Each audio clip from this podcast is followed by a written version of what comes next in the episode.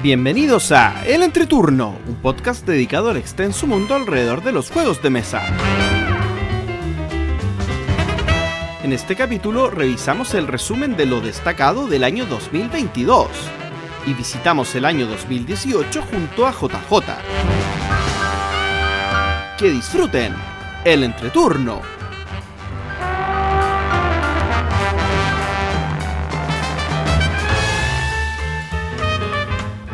Hola, ¿qué tal amigos? Mi nombre es JP Gloria. Y yo soy Axel. y estamos comenzando el capítulo número 118 de El Entreturno. Estamos grabando el sábado 14 de enero, el capítulo que saldrá mañana, domingo 15 de enero. ¿Cómo están chicos? Bien. Aquí en modo vacaciones o no. Modo veraniegos. Modo- Oh, veraniego. Veraniego, sí. De hecho, yo Estás vengo sufriendo. volviendo de las vacaciones. Sí. Yo creo que los auditores lo saben, JP. Los auditores deben, deben sospechar porque no, no había movimiento de publicación. Bueno, eso ha pasado en otras ocasiones que me he demorado, pero por otros motivos, no por las vacaciones. ¿Cómo? ¿Y jugaste algo en las vacaciones, JP? Eh, sí, jugué en las vacaciones.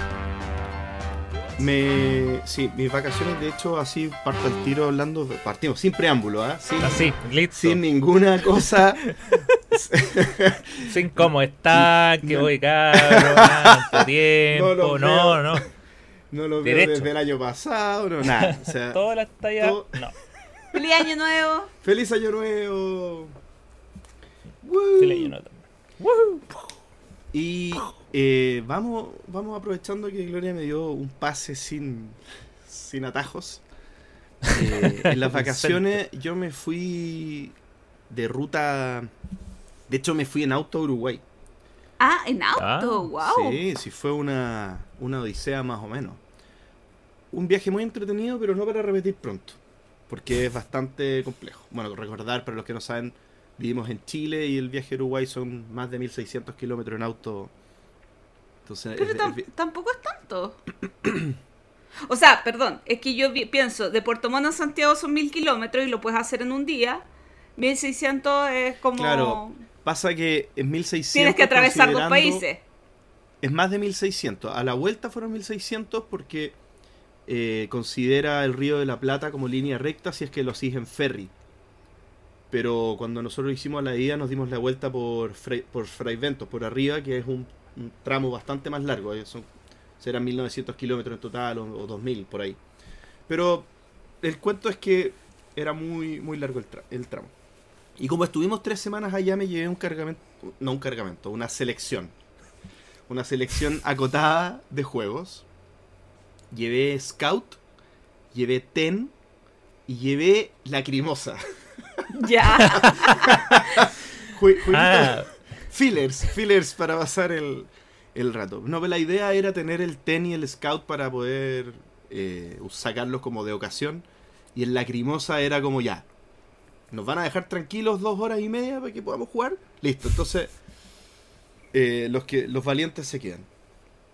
Y quiero hablar justamente, no, no voy a hablar ni de Ten ni de Scout porque obviamente lo, lo probamos y a varias gente le gustó. De hecho el Ten lo dejamos allá porque ya los juegos son súper caros y lo regalamos. Pero sí quiero comentar que Lacrimosa eh, lo jugamos varias veces. Creo que dos o tres veces. Tres veces. Y con gente que no juega juegos de mesa pesado. Eh, pero comprenderán que si lo jugamos tres veces, les gustó. ¿Ya? El juego. Eh, Esto es como la reseña, el spin-off, eh, como... el post. Y un, mes, y un mes después y un mes sigo después. opinando o no opino lo mismo. Eh, no. y gustó bastante. Bueno, es que si no me hubiera gustado tanto el juego, no habría elegido Lacrimosa para llevarlo. Punto uno. Y punto dos, lo que podría decir es que no me, no me terminó aburriendo. O sea, es un juego que todavía quiero volver a sacar a mesa. Es un juego que gustó mucho allá. Y es un juego que con gente más novata también gustó mucho. O sea, yo tenía un miedo de que quizás no, no iba a ser más. No iba a ser tan intuitivo, quizás iba a ser más lento de jugar. Eh, pero no fue así, o sea, fue un juego que, que fluyó muy bien. Eh, y nada, quería contar eso. que jugué Lacrimosa me hizo muy feliz, lo jugué varias veces. Y que regalamos un TEN y ahora está en tierras charrúas. Buen juego, te.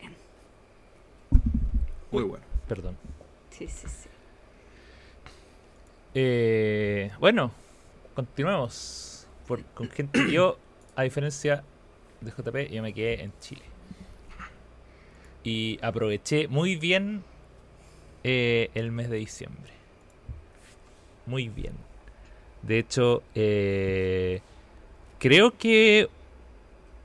Creo que el 30 de diciembre hubo una junta, así ya estrujando el año hasta más no poder. Y. Y fue un mes donde tuve tres. No, en realidad tuve más de tres estrenos. Pero les voy a contar tres. Los tres que tengo más. Los tres más destacados. Eh, lo primero fue una. Hubo una semana en diciembre.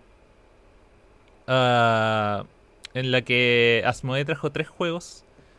eh, donde está involucrado el mismo autor, cuyo nombre no recuerdo. Porque es, es medio. eh, sueco. Eh, lo, lo voy a buscar.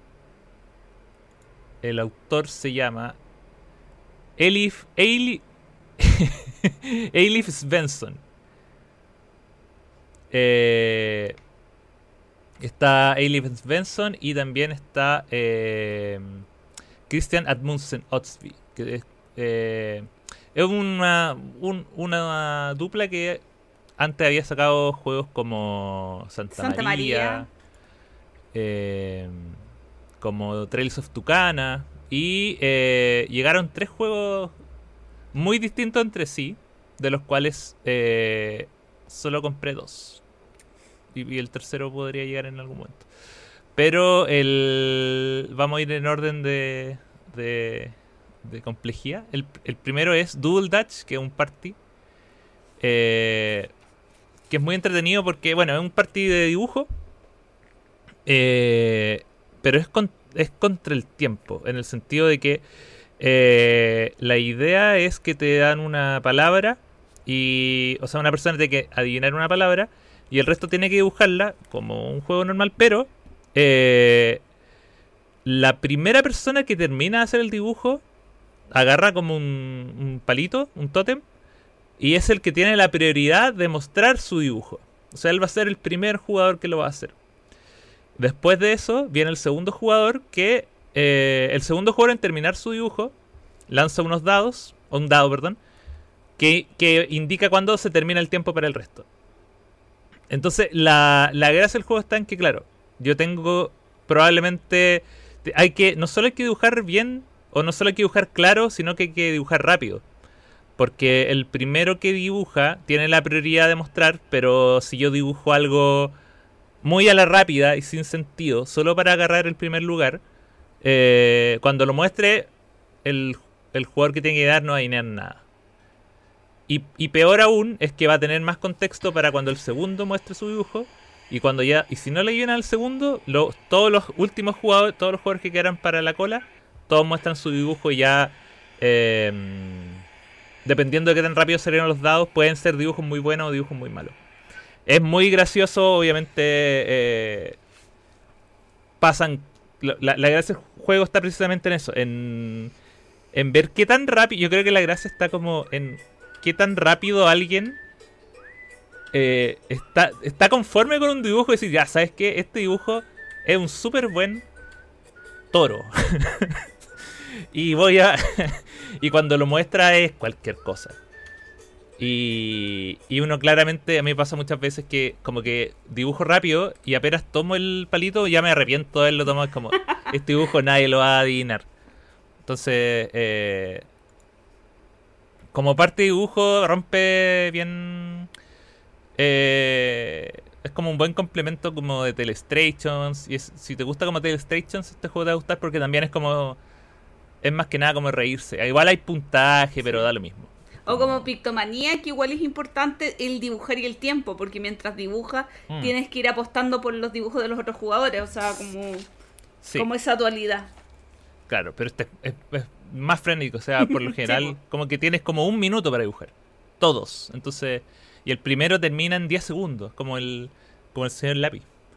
Eh, después eh, probamos un juego que yo venía esperando desde el 2021, que fue cuando salió, que se llama Malas Compañías o Bad Company en su versión en inglés, que es... Eh, ¿Cómo podríamos describir esta mecánica? Mecánica Machicoro. o sea, claro, eh, eh, el primero que yo conocí es Machicoro Sí, Space yo también. Bales, en que tú lanzas dos dados, o sea, lanzas dados y de, de acuerdo a lo que sacan los dados, es lo que tú eliges ejecutar. Claro, entonces tú tienes una. Es un juego de, de bandidos en el cual tú tienes una banda de eh, secuaces que van con los números del 2 al 12. Y se tiran, se lanzan dados y dependiendo de los números que aparecen son los que se activan. Obviamente esto puede sonar muy azaroso, pero hay varias, hay varios componentes que hacen que uno pueda tener cierto control eh, y ciertas decisiones que tomar en el juego. Por ejemplo, eh, el jugador activo lanza cuatro dados y esos cuatro dados hace dos pares. Entonces, la primera selección está ya, ¿qué sumas hago? Para yo activar dos cosas. Y para el resto de jugadores que está pasivo, de, de esas dos parejas va a elegir una. Entonces, también está el tema de que todos los jugadores en todos los turnos hacen algo. No van a hacer siempre lo que quieren, pero van a estar generalmente eh, haciendo cositas. Y em, por lo general uno quiere lanzar los dados para activar estos eh, personajes que lo que van a hacer es darte ciertos símbolos para poder hacer que avance un optito o completar atracos que te van a dar los puntos que son los que finalmente te van a hacer ganar. Y además de eso, eh, con el dinero que uno junta, puede ir contratando ayudantes que lo que hacen es mejorarte los números. Entonces tú robas de un mazo, robas tres y te salen tres eh, cosas distintas. Y por ejemplo, es para que cuando salga el 10, en vez de que te haga, no sé, un, un- una máscara, ahora te dé dos máscaras. O una máscara y una linterna. Entonces, uno puede ir. Y esto también es en orden de turno. Entonces, también uno puede ir viendo ya si. Si el jugador anterior está haciendo que ser su 10, es más probable que cuando lance los dados elige el 10, entonces yo también, para que yo también, para que, entonces hay que ir viendo, o de repente puedo decir, ya sabes que voy a ir solo por un número, para que cuando salga ese, ese número, que, y que sea, no sé, el 7, que es el más probable que salga, para que cada vez que salga el 7, yo lo pueda hacer y, y tenga una super acción todos los turnos. Entonces también está esa, esa dinámica, y bueno, es súper sencillo, súper corto y muy colorido. Me gusta. Yo no debería hablar de él porque no lo jugué el 2022, sino el 2023. pero voy a decir que lo probé La, el, la gloria del futuro. sí, lo probé el domingo y se lo volví a pedir este jueves a Axel. El juego me gustó mucho. O sea, mejora Y, considerablemente eh, las sensaciones que uno tiene en un Machicoro, las sensaciones que uno tiene en un Space Base, siendo un juego sencillo, ágil, muy entretenido. Me gustó mucho, mucho, Sí, mucho, mucho. o sea, aparte a mí me gusta, bueno, es, es muy intuitivo, es súper fácil de explicar y, y creo que también la temática es más entretenida. Sí. La temática también ayuda. Con lo, estas parejas de las bandas que uno hace. ¿Cómo se llama la tuya, Gloria? Los Ay, la mía era eh, la, eh, no sé qué chorizos, los, los bandidos chorizos. Los bandidos chorizos. Sí. Ah, sí, porque eh, cada jugador recibe dos tableros que son los números del 2 al 6 o al 7 y del 8 al 12. eh, y, y cada tablero tiene un nombre, entonces vas construyendo tu tablero aleatoriamente y te van dando nombres de tu banda aleatoriamente. Entonces, Sí, ah, bueno, y, y eso es lo otro, que como, como los tableros se construyen aleatoriamente, nadie parte con lo mismo. O sea, todos parten con la, con la misma distribución. Por ejemplo, creo que nadie tiene más de dos monedas, o nadie tiene, pero siempre hay uno. Todos van a tener una un símbolo más que el resto, pero todos están distribuidos de manera equitativa, pero en distintos números. Entonces eso también eh, hace que, que sea más, más entretenido. Y eh, eh, eso. Y el último juego del que voy a hablar, y quizá el más importante e interesante y más Ah. jugado. Eh, Es un juego que se metió. O sea, uno, uno, por lo general, hay razones por las cuales uno tiene que hacer los recuentos de, de fin de año lo más tarde posible, porque uno nunca sabe cuándo se mete una sorpresa. Y en este caso, esa sorpresa fue Ready Set Bet.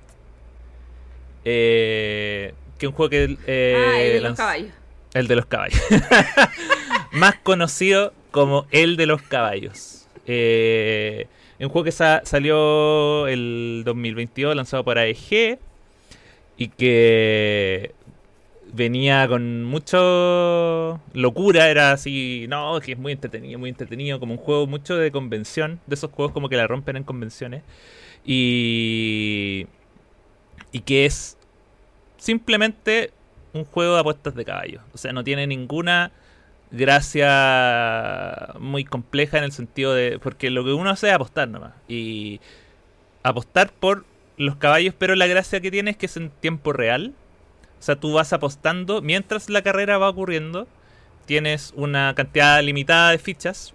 eh, y el juego tiene. Bueno, originalmente tiene un tablero donde están los, los caballos que van. Que también, al igual que en.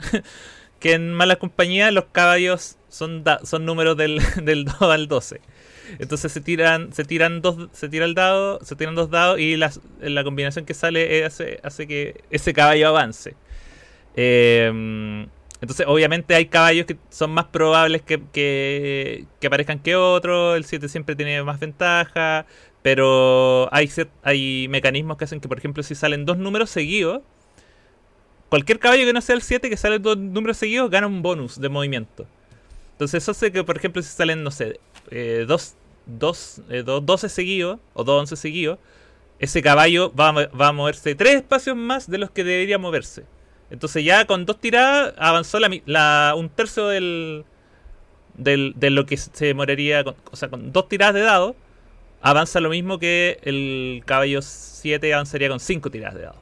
Entonces igual, pero es muy poco probable que ocurra, pero en el fondo hace que todos tengan cierta posibilidad de chance. Y obviamente los caballos que tienen menos probabilidades de avanzar son los que pagan más. Entonces todo eso está estudiado y plasmado en un tablero central, que es donde los jugadores van a ir colocando fichas en la medida que lo estimen conveniente. O sea, ya uno puede desde decir, ¿sabes qué? Corazonada, voy a decir, primer turno voy a apostar que el caballo 6 gana. Porque me gusta, porque me cae bien. O puede esperar y ser más, más, más precavido, ir viendo cómo se van moviendo. Pero obviamente ahí están todos haciendo lo mismo, por lo tanto, siempre que hay un caballo que se escapa, todo el mundo va a lanzarla. Y ahí es como el primero que apostó tiene la ventaja.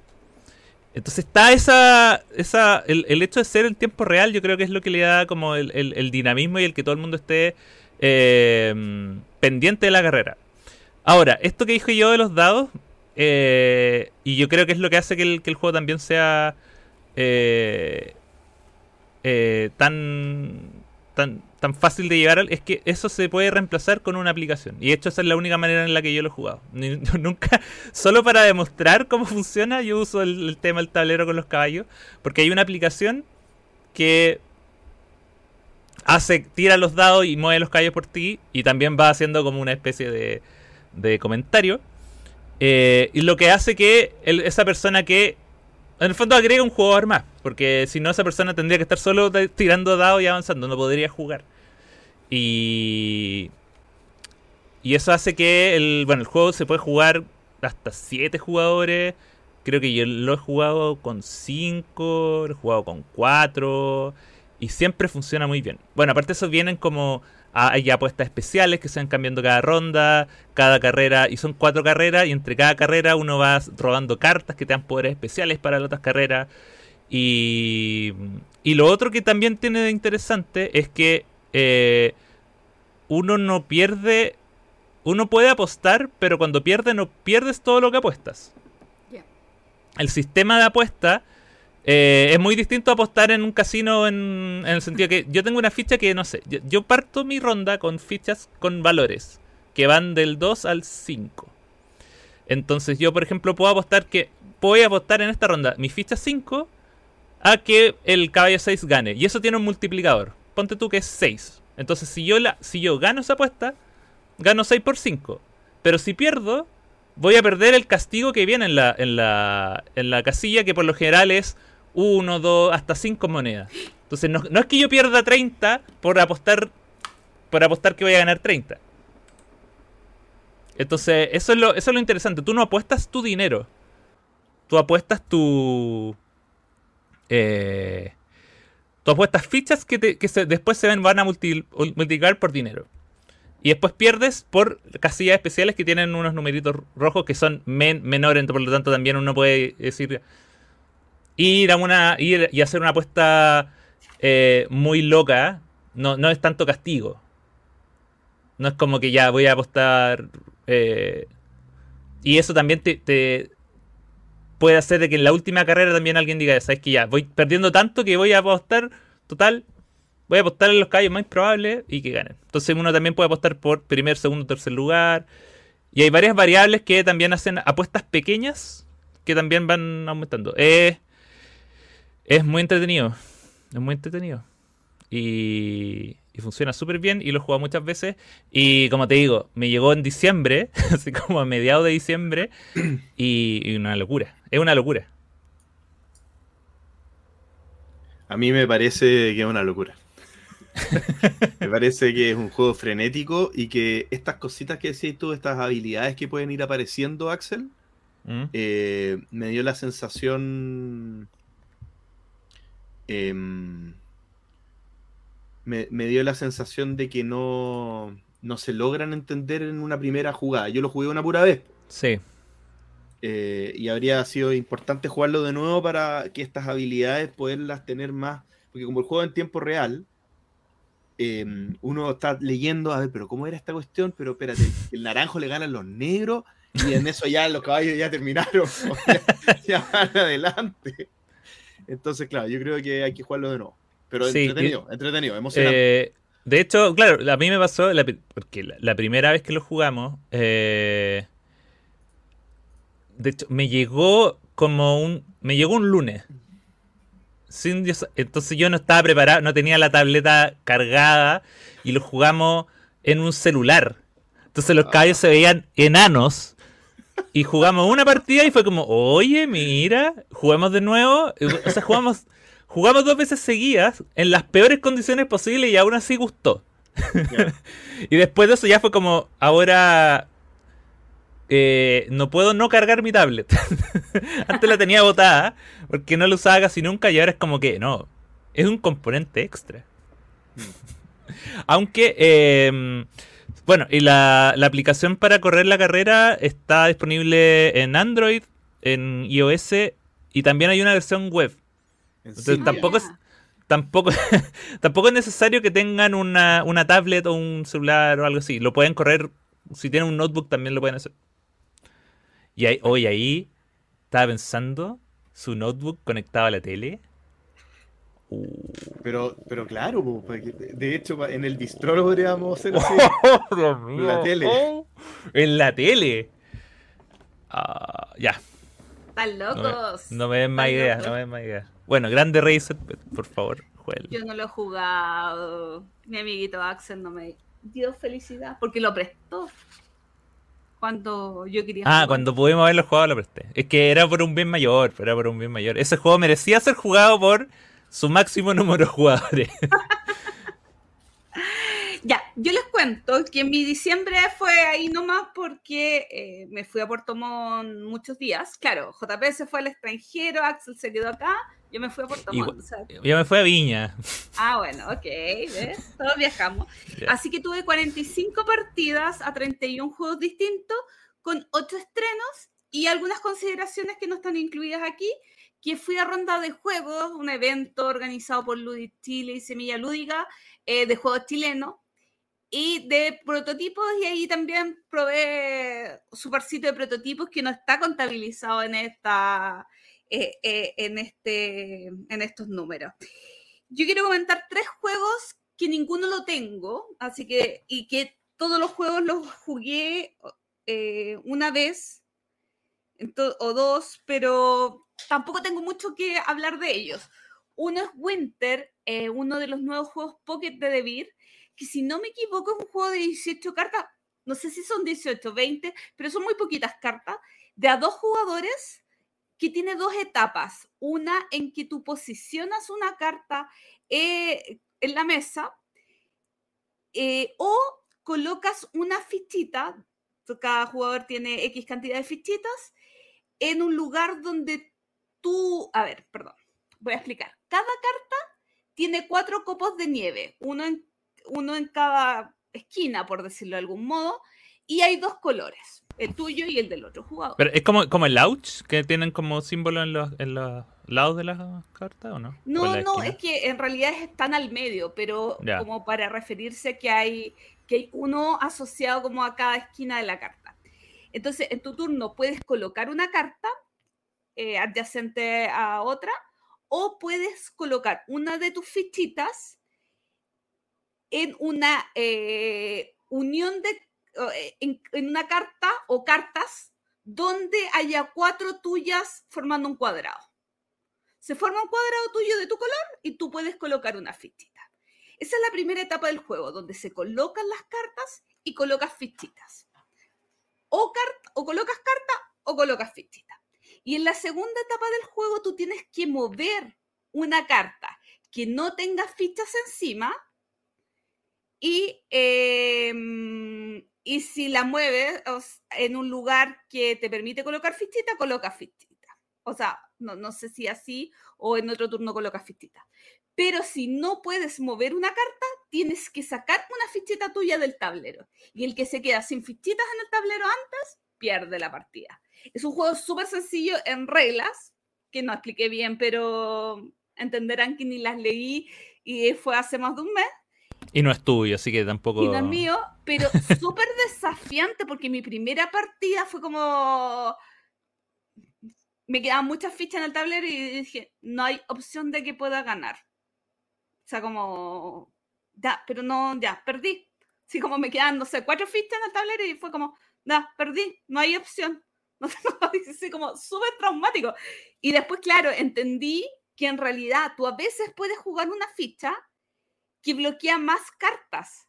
Entonces te da mayor flexibilidad, porque la carta la tienes que colocar adyacente, pero no necesariamente eh, al ladito, al ladito. Puede estar eh, entre dos cartas. No, no solapando ni colocando encima, pero entre dos cartas. Es un poquito difícil de explicar, pero es súper desafiante de estos jueguitos muy agradables de jugar eh, y muy transportable para dos jugadores y cortito y, profundo, bien, bien, bien interesante. El otro juego que es un poco trampa, porque el juego lo tengo, y había dicho que estos juegos no los tenía, pero la expansión no la tengo, es Canvas. A ver, Canvas es un juego que a mí me gusta mucho, lo tengo y no lo recomendaría. ¿Por qué? Porque es un juego en extremo sencillo y que puede decepcionar a una persona que tenga altas expectativas en, este tipo de juegos. Em, tiene una producción increíble de cartas transparentes que se van solapando para crear hermosos cuadros y al igual que Malas Compañías, los cuadros tienen nombre, entonces también vas creando eh, pinturas que tienen nombres extraños, eh, pero es súper fácil que este juego te vaya a decepcionar porque tiene un peso eh, o una decisión que no es tan relevante. yo tendría mucho ojo para las personas que lo quieran tener, porque tienen que saber a lo que van, a lo que a mí me gusta. Yo lo disfruto, pero no es un juego que vayas a jugar tres partidas en una semana y quieras la cuarta. Ni, incluso quizás no es un juego que quieras dos partidas seguidas, siendo que es un juego corto. ¿Qué trae la expansión? La expansión trae eh, dos cosas fundamentales. Cartas transparentes que se pueden usar o por un lado o por el otro. Eh, y, y otro tablero de juego en el que ya hay dos columnas de cartas porque hablemos que en Canvas es el sistema similar a mm, la, eh, la, ruta de las especies, ¿cómo se llama? Em, Century. Century, en que tú, eh, si te quieres llevar la tercera carta, tienes que pagar una ficha en la primera, una ficha en la segunda y te llevas la tercera. Ese es el sistema de ir recogiendo cartas en Canvas. Eh, pero ahora hay dos, dos columnas, filas de cartas y si tú te quieres llevar una de la segunda columna, tienes que pagar una ficha en la primera carta, otra ficha en la primera carta de ambas filas, y de ahí recién te puede, o sea, te sale mucho más caro, si bien hay más opciones de cartas que puedes robar, te sale mucho más caro robar cartas. Eh, lo encontré entretenido, pero insisto, es para eh, aumentar tus posibilidades en Canvas sin aumentar em, la dificultad ni, el peso. Entonces, sigue siendo bajo la misma premisa. Solamente si te gustó el juego. Y, no es un juego fácil de recomendar, es un juego que tienes que probar y si te gusta, bien, pero, pero, pero ojo que no es un juego que a cualquier persona por lo lindo le vaya a convencer. Em, y lo último que quiero conversar es que jugué Woodcraft. Este juego que está en mi top de los más oh. esperados del Spiel. Y quiero jugarle otra partida porque la verdad es que no me. No me. No sé. Eh, es raro. O sea, no puedo ser objetivo. O sea, no puedo. No sé qué fue lo que no me convenció. O sea, no sé si no me convenció, quizás no estaba en un buen día, qué sé yo, o quizás tenía muchas expectativas y no, no, no, pero no, no hubo, no tuve química con el juego a primera partida. Eh, y fue triste. fue, fue triste no tener química con el juego a la primera partida. Ahora, quizá una segunda, tercera me guste más, pero no me pasó lo mismo que me pasó con Praga, que a la primera partida me gustó. No me pasó lo mismo que con Mesina, estoy hablando de juegos también del mismo diseñador, eh, que a la primera partida me gustó, este no sé, no hubo algo que no me que no me hizo meterme en la partida y sentirme como con ganas de volverlo a jugar. Así como, o sea, quiero volverlo a jugar para confirmar qué es lo que siento con el juego pero no quedé con ganas de, uy, qué emoción, quiero jugarlo de nuevo. No sé, he escuchado tan malas críticas de Mesina y Mesina lo jugué y fue como, ya, me lo voy a ir a comprar. Ahí, ahí están como las diferencias y, me duele, porque yo quería mucho que me gustara. Oh, qué triste. Me, Quedé, impresionado y comparto porque también me, me, gustó mucho Mesina. Lo encontré un, encontré un tremendo juego. ¿Y, todo el mundo habla mal de Mesina. No entiendo, no entendería por qué no, no sabía que hablaba mal de Mesina. No entendería por qué, lo encontré buenísimo. Que dos partidas los vendieron. Yo lo encuentro. Tan loco. ¿Qué iban a saber, loco? ¿Qué iban a saber?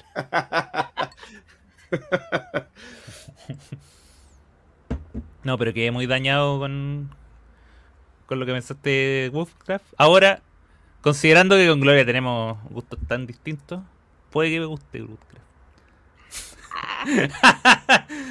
Así que también. ¿Jugaste Praga? No. ¿Jugaste Messina? No, no, he jugado ninguno de esos. pero, pero Woodcraft tiene daditos, pues. Bueno, puede ser. tiene rondel, eso es lo que vi. Y tiene dados naranjos.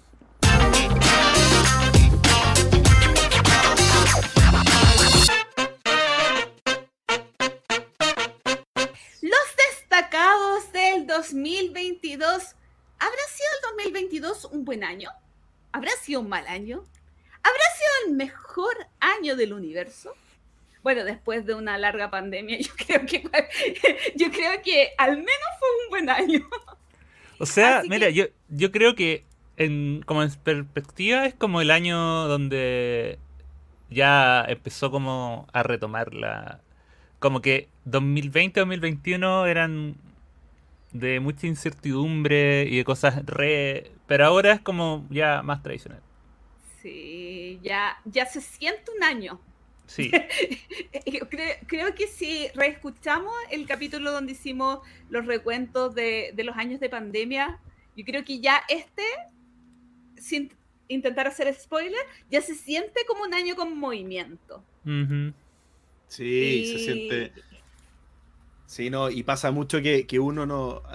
Es como que uno vuelve a las dinámicas de anteriores, entonces es como que este año recién pasado, el 2020, eh, hubiera estado eh, ahí a la vuelta de la esquina. No, es una broma. Pero se siente como que no han pasado tres años desde la pandemia, pero absolutamente. O sea, así debió haber sido siempre.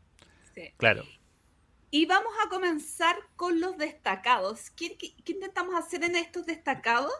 Eh, tomamos muchísimas editoriales y distribuidoras chilenas eh, o internacionales y queremos hablar de algunas de ellas y de las cosas más importantes, a nuestro parecer, o que nos acordemos que sucedieron con respecto a esta. Así que vamos a partir con Debir. En el caso de Debir se ha movido bastante la cosa y lo veníamos conversando desde el año pasado, ¿cierto? Eh, están haciendo muchísimas cosas, eh, partiendo por los eventos, ¿cierto? En el caso de la semana de Viriana, ocurrieron dos grandes eh, eventos más, más cercano al final del año, pero sí fueron bien importantes. Eh, por un lado, la de Beer Fest, que se realizó en Lumbar, eh, con hartos jueguitos, con una gamificación bien entretenida que fue muy participada, digamos, en redes sociales y ahí todos los que nos fuimos pudimos de alguna manera estar presentes, viendo cómo todos lo pasaban muy bien. Eh, y después el juego es en el parque, que, que pese, pese, voy a decir pese, pese al calor abrumador que hacía, pero insoportable que aquí Axel está poniendo cara de qué calor. Hermoso, hermoso, hermosa jornada. Hermoso calor. Hermosa jornada. exacto. Eh, el juego es en el parque con eh, la presencia de otras editoriales, con la presencia de otras editoriales muy masivo, un evento que eh, yo creo que resume esto que estábamos hablando de la vuelta después de la pandemia, donde todos nos tenemos que encontrar, y el, juego en el parque le puso como un buen acento a ese tema. Sí, yo creo que hay otra cosa a destacar que en el juego en el parque, bueno, en toda la semana de Viriana, que trajeron gente de afuera, o sea, vino, vinieron los autores de Red Catedra, vino el ilustrador de Bitoku, vino el editor de Debir, vio prototipos chilenos, eh, y, lo que destaca JP, o sea, Juegos en el Parque se abrió toda la industria, eh, un precedente hermoso. Sí, Yo lo eh, recuerdo con harto cariño. Dale nomás, Axel, perdón. Y, que hecho eh, eh, es curioso porque en el fondo eh, yo me acuerdo que como que los primeros eventos también eran como así, como muy de presencia de todas las marcas. así, pero los primeros primeros, cuando se juntaban tres pelagatos.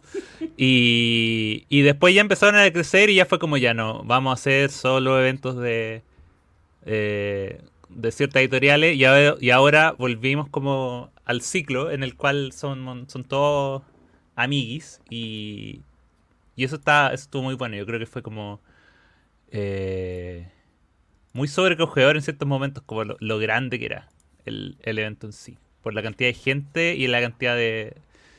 Eh, y ahí uno lo, como que sirvió para dimensionar como lo que ha crecido la industria en todos sus sentidos. O sea, eh, la cantidad de tiendas que habían eran, eran más la cantidad de editorial era más, la, la cantidad de juegos chilenos también presentes eran muchos más.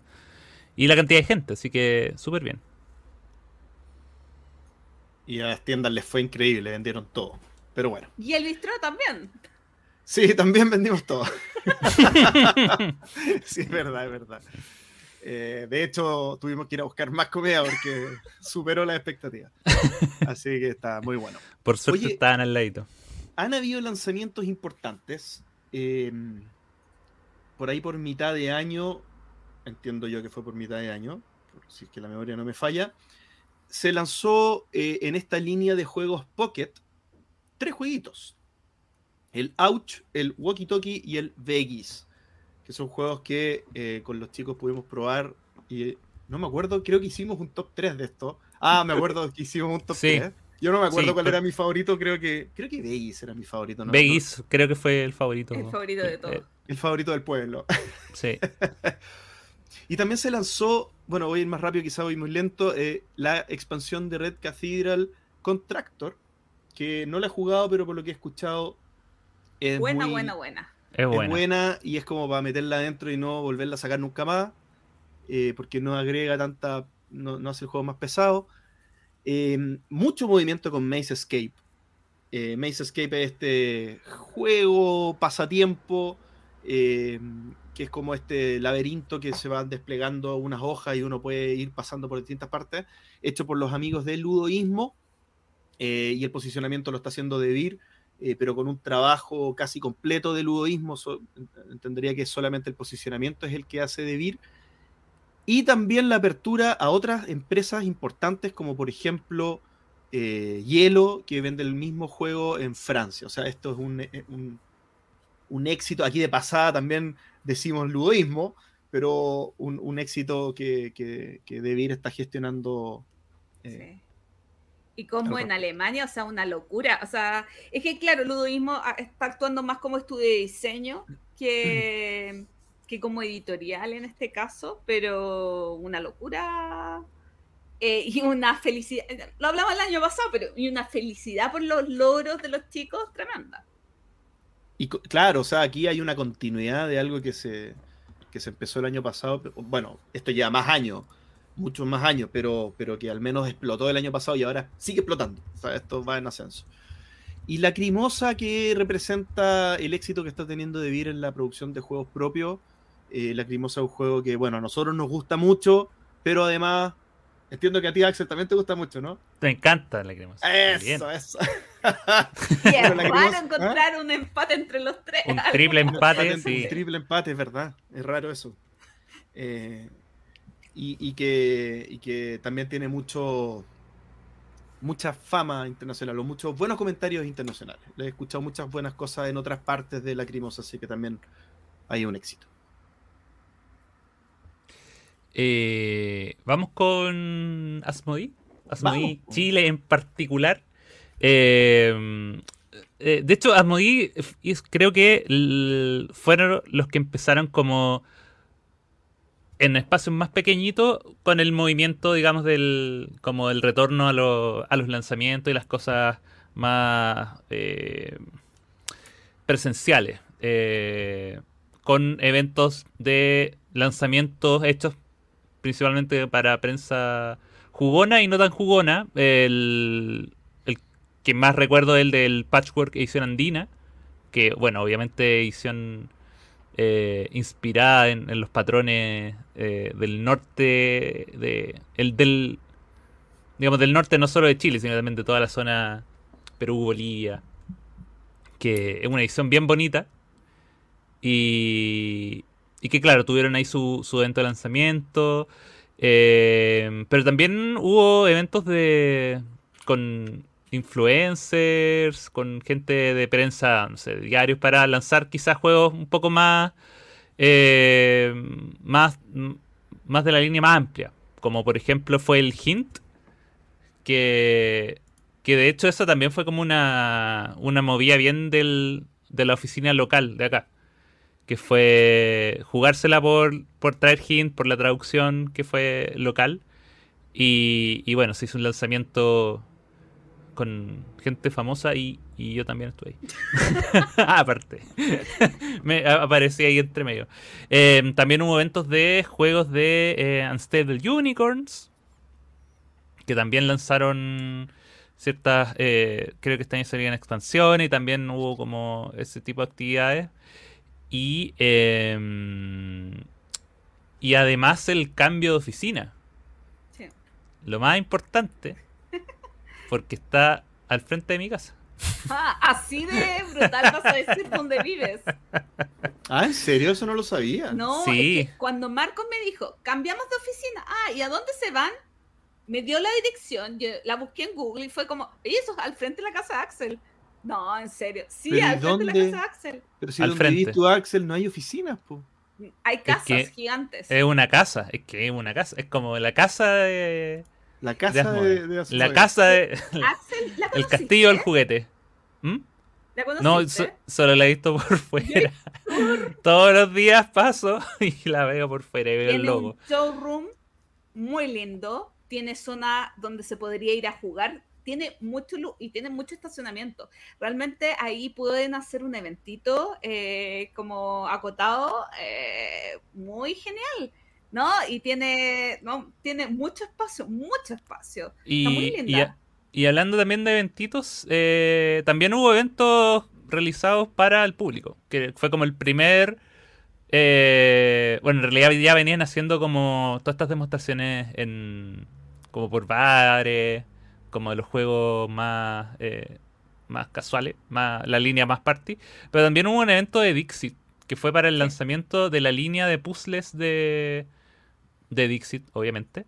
Pero eh, donde aprovecharon no solo de presentar los puzzles, sino que también toda la línea de, eh, de juegos relacionados. O sea, estaba Dixit, estaba Stella, estaba Mysterium. Todos los juegos con cartas grandes, ilustraciones locas. y lo más. Y ahí estu- em- estuvimos. Yo fui en la mañana. Y había. Me entretuve en el sector de los que estaban tra- estábamos tratando de armar el puzzle de mil piezas. que yo no, no. No había tomado en consideración lo que eran mil piezas. Hasta que vi las mil piezas. Y eran tan chiquititas. Y era tan imposible. y estábamos como. Pero fue bien. Tuve toda la mañana en una acción muy, muy terapéutica. Sí, y es raro eso de puzzle en colaborativo. Oye, otra cosa importante es que se anunció, al menos, que en abril viene Ludifest, pero no un Ludifest chiquitito, sino en Estación Mapocho y ya comenzó, ya el año pasado comenzó la venta de las entradas. Es co- con venta. en- Eso también es porque. Ah, sí, un cambio de de juego- paradigma. es ju- evento de juego de mesa con venta de entrada. Me acuerdo que iba a haber uno. Sí, el de las pizzas. El de las pizzas. pero, pero hasta eso era como de escala menor. pues, O sea, en el fondo igual era como. La entrada era por, por lo mismo. Porque era como una no- era como una noche de juego, me acuerdo. Y que fue. Estaba previsto para abril del 2020 y por razones obvias no se pudo concretar. por razones sanitarias. Pero, pero ahora no, y es como con, con etapa de preventa y con pase de dos días, es como bien... Hay harta ambición ahí. Sí, pero espero que, o sea, yo creo que es una ambición buena, porque es ta- tratar de profesionalizar esto, eh, de ampliarlo, y lo mismo que hablamos del evento de, eh, de Juegos en el Parque, de, de que, porque uno de los objetivos de este evento es que no sea el evento de Asmodee. Claro. Y, y lo otro que también quiero destacar es que, eh, que, o sea, que de hecho que lo vienen haciendo hace rato, pero, pero quiero destacarlo porque lo han seguido haciendo, que es el, que no solo digamos como la llegada, porque hablar de los juegos que, han traído sería un, un programa extra, pero, pero todo lo que han hecho con, con la entrega de promos y, y preventa, yo creo que eh, es como un incentivo para los para los jugones más avanzados, diría yo. Que es como, ya, para el que quiere... Y y a veces son cosas súper chicas, son tokens de otros colores, eh, cosas así, pero este año, por ejemplo, me tocó con el eh, Ticket to Ride San Francisco, con el Clone Wars, tengo entendido que Splendor Duel también tenía promo. Entonces, como esas cositas que, que a los jugones les gustan, como ya, cómpralo temprano y te va a llevar esto. Está, Es Está choro eso. una. Hay tiendas especializadas de juegos de mesa que están dentro de un programa de Asmodee y que eh, le llegan cierta cantidad de eh, promociones para las primeras ventas. Y, y ¿sabes qué otra cosa muy entretenida de Asmodee? Que lanza todos los juegos los jueves. Oye, que, Ah, sí. que todo sea ordenado. Para mi mente, eh, que es una tontera, pero que tú sepas que el jueves es el día de los lanzamientos. Hoy quiero tal El juego. ¿Será el este jueves o el siguiente jueves? De hecho, le pusieron juegues.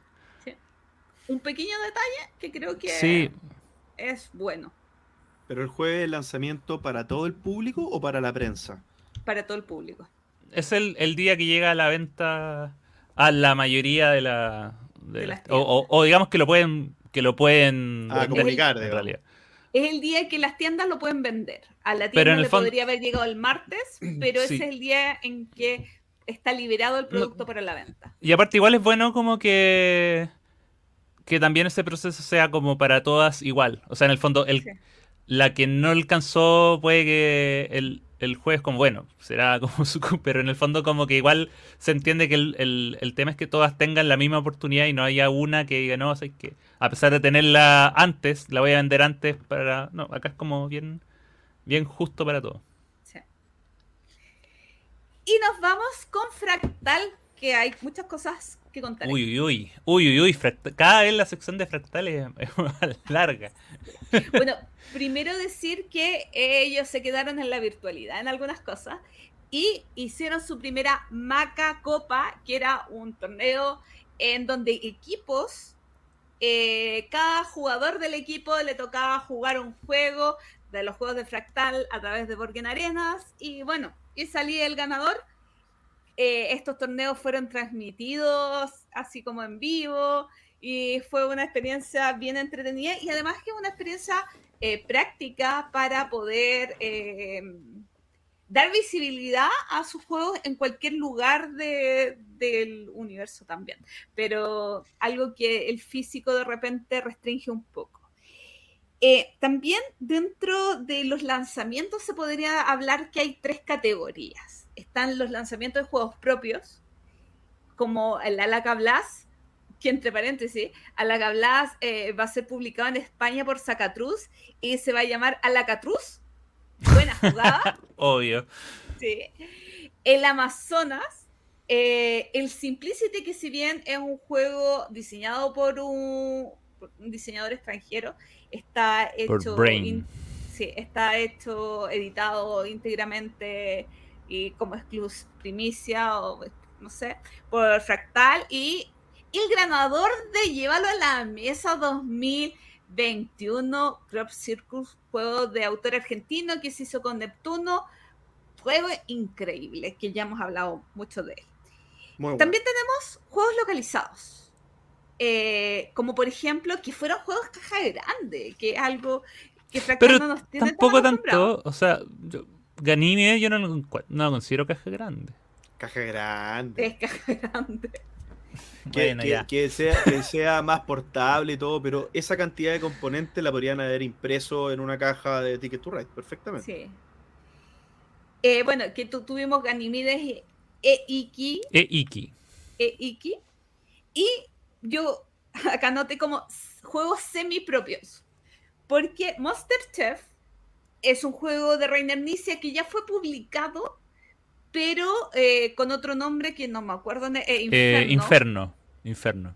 pero que Fractal tomó y le cambió la temática y la, lo reilustraron, entonces fu- es como un juego semi nuevo, semi propio, semi- no sé cómo decirle. Y también el Sanssouci, este juego de Kisling de hace un par de años, que también Fractal lo tomó, eh, le dio un lavado de cara y estos juegos, eh, como son propios, tienen la licencia internacional y los pueden vender en otros lugares del universo universal. Y para eso mismo, Fractal, en pleno, porque fue todo Fractal, eh, fue al Spiel y tuvo su propio stand, lo cual es un hito también en la industria, porque anteriormente habían editoriales chilenas en que habían tenido, habían compartido stand con otras empresas, pero nunca existía el stand propio, 100% fractal y que es alucinante. Porque se dan reuniones de negocio, medios podían ir al stand y conversar con los chicos. Que yo sepa, no pararon en reuniones, estuvieron, eh, estuvieron full y fue una experiencia, en sus palabras, increíble. Claro, esto, esto es material igual importante para lo que hablamos, para lo que vamos a hablar al final de, de cómo se viene el próximo año y todo eso, pero todo indica que esto no fue como un experimento y después se muere. O sea, esto es como que va en ascenso, esto fue un, un paso en una dirección como bien concreta, por cómo le fue, digo, la cantidad de, de cosas que pasaron allá. Bueno, y también si nos, si nos fijamos en, lo, en las cosas que ya hemos nombrado, Fractal sigue, por supuesto, eh, editando The Mind y otros juegos de NCD o de Amigo Spiele, pero eh, también se está preocupando por la línea de juego propio, porque esa línea de juego propio es la que puede vender afuera. Es la, eh, es la línea que le va a dar una continuidad en el tiempo y un nombre en el tiempo. Eh, por ejemplo, eh, el lo dije bien, siempre lo digo mal. Eh, salió en alemán y salió en otros países. Ahora viene una expansión, pero eso ya es para el próximo año. O sea, este, pero ustedes entienden. Eh, entonces, es súper importante cómo estos juegos propios para no solamente traducir y apretar imprimir, sino eh, entregar algo fuera. Y sobre eso mismo, sobre la creación de juegos propios este año, a principios de año, se realizó la segunda versión de Llévalo a la Mesa, este concurso de diseño que se hace junto a la editorial argentina Neptuno, y que en este año fueron juegos de cartas y es súper importante esto para eh, mover el circuito de, diseñadores de juegos de mesa, eh, para darle un punch, porque al final eh, a Fractal le interesa que hayan diseñadores porque y, cada vez mejores diseñadores para poder ir tomando títulos propios y llevarlos afuera. No, y, e incluso, de hecho, hubo ayúdame a recordar, pero hubo, hubo juegos que no ganaron, pero que van a que fueron tomados por otra editorial y lo están haciendo como o, que o que el diseñador con el mismo feedback dijo ya vamos a hacer esto intentarlo no entonces también eso eh, no necesariamente es, es como un beneficio para el que gana sino que también para motivar a hacer juego y que y que se mejoren y que y, que terminen saliendo digamos por otros medios no necesariamente por por, por fractal. Justamente porque sí. El carrera espacial, el carrera espacial, ahora que me acuerdo. Ese lo, están remodelando y, lo van a sacar. Y fue un juego que, eh, claro, no ganó, pero, pero por el feedback que tuvo, la buena recepción, dijeron, ¿sabes qué? Acá hay algo. Así que, vamos.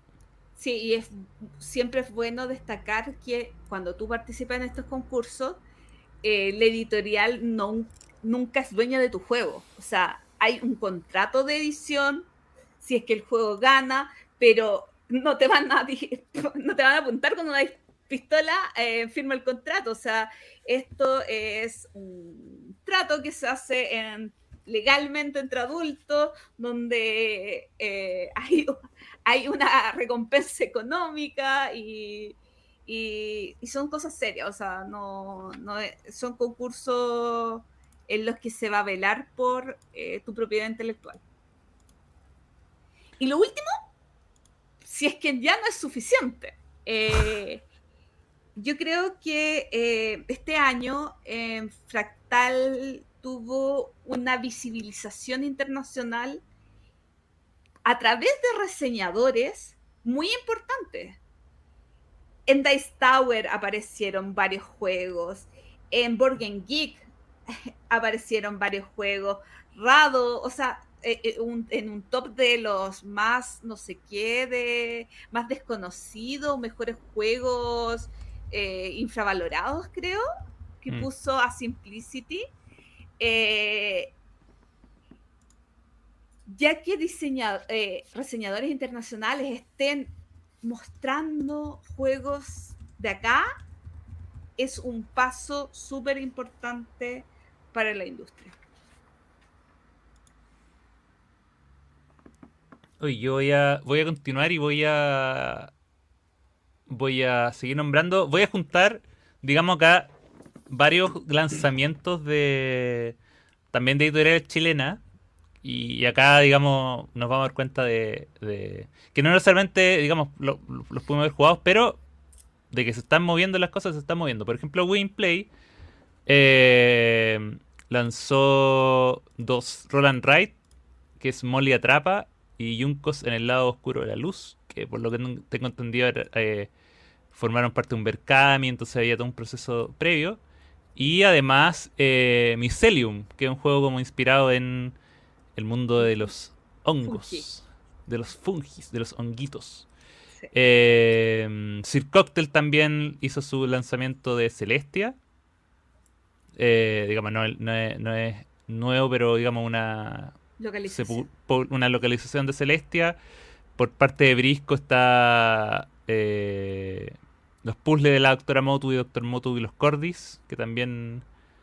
Ahí, Gloria, creo que tú pudiste hablar con Brisco en su momento. Sí, es que eh, estos juegos son... Pues, Doctora Motus, a, ver, partamos desde que Brisco tiene una línea muy enfocada en los colegios y en el público infantil. Entonces, Doctora Motus es un juego que busca que principalmente niños y adolescentes hablen de sus emociones. Y eh, también salió por Berkami, entonces tuvo una cobertura tanto en mm. España como acá en Chile. Y eh, el puzzle de la doctora Motus es un puzzle donde también eh, vas a ver a los Cordis, que son unos robots que no saben eh, de emociones, que tienen que aprender a reflejar emociones, donde tú vas haciendo actividades y eh, eh, es súper sencillo porque también está pensado para una edad de, no me acuerdo, 8 años más o menos. Entonces, son juegos pensados en un público mucho más infantil. Em, oye, sí, ¿Te saltaste uno? No. Iba a hablar JP. Sí, no, pues, pues, me lo salté a propósito, Gloria. Ah, para que JP haga al final. Porque, y también están los de. También hay unos parties de Intangible. Eh, que es puro chamullo. O sea, por el nombre uno o sea, no, es verdad que son parties. No, el juego se llama puro chamullo. Ah. Y, y la editorial Salta para el lado está donde las papas queman, que es como el. Suena es el... estoy hablando en chileno, pero están nombrando los nombres de los juegos. Sí, y que es como el. Yo diría que es como el Exploding Kittens chileno. Eso es la, a lo que aspiran. Yo quería agregar algo sobre eh, Intangible, que es de puro chamuy. Igual tiene otro juego que no pude encontrar el nombre, que es un juego de gatos, y por eso yo lo bloqueé de mi mente. Ah. Pero eh, Intangible es una editorial hermana de Tricipite. Tricipite es una editorial que se encargaba, espero decirlo de manera correcta, de juegos de accesibilidad eh, universal. Es decir, juegos que personas ciegas pudieran, por ejemplo, personas ciegas pudieran eh, jugar. Y tiene ahí una línea de juegos que son táctiles y como que siempre estaba muy, muy enfocada en esa área.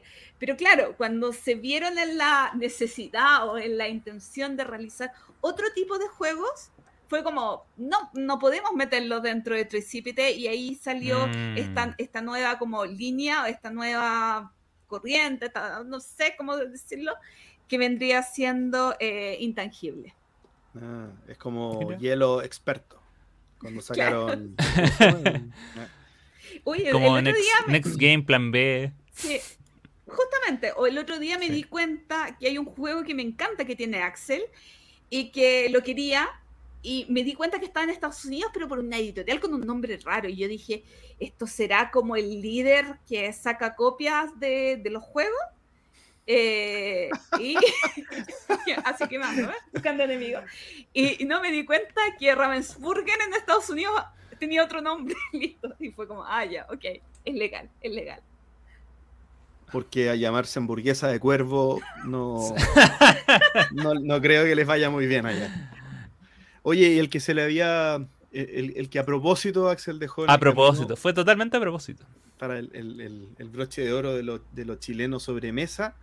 Sobremesa juegos eh, que han tenido dos lanzamientos importantes este año bueno, el año pasado, pero el año al que nos estamos refiriendo, es un party game y un cooperativo de estrategia. Fíjate la mezclita, la mezclita. ¿eh? El party game es Plan Perfecto, que es un juego eh, de Hilco Drut que ellos tomaron con sobremesa y lo publicaron el año pasado.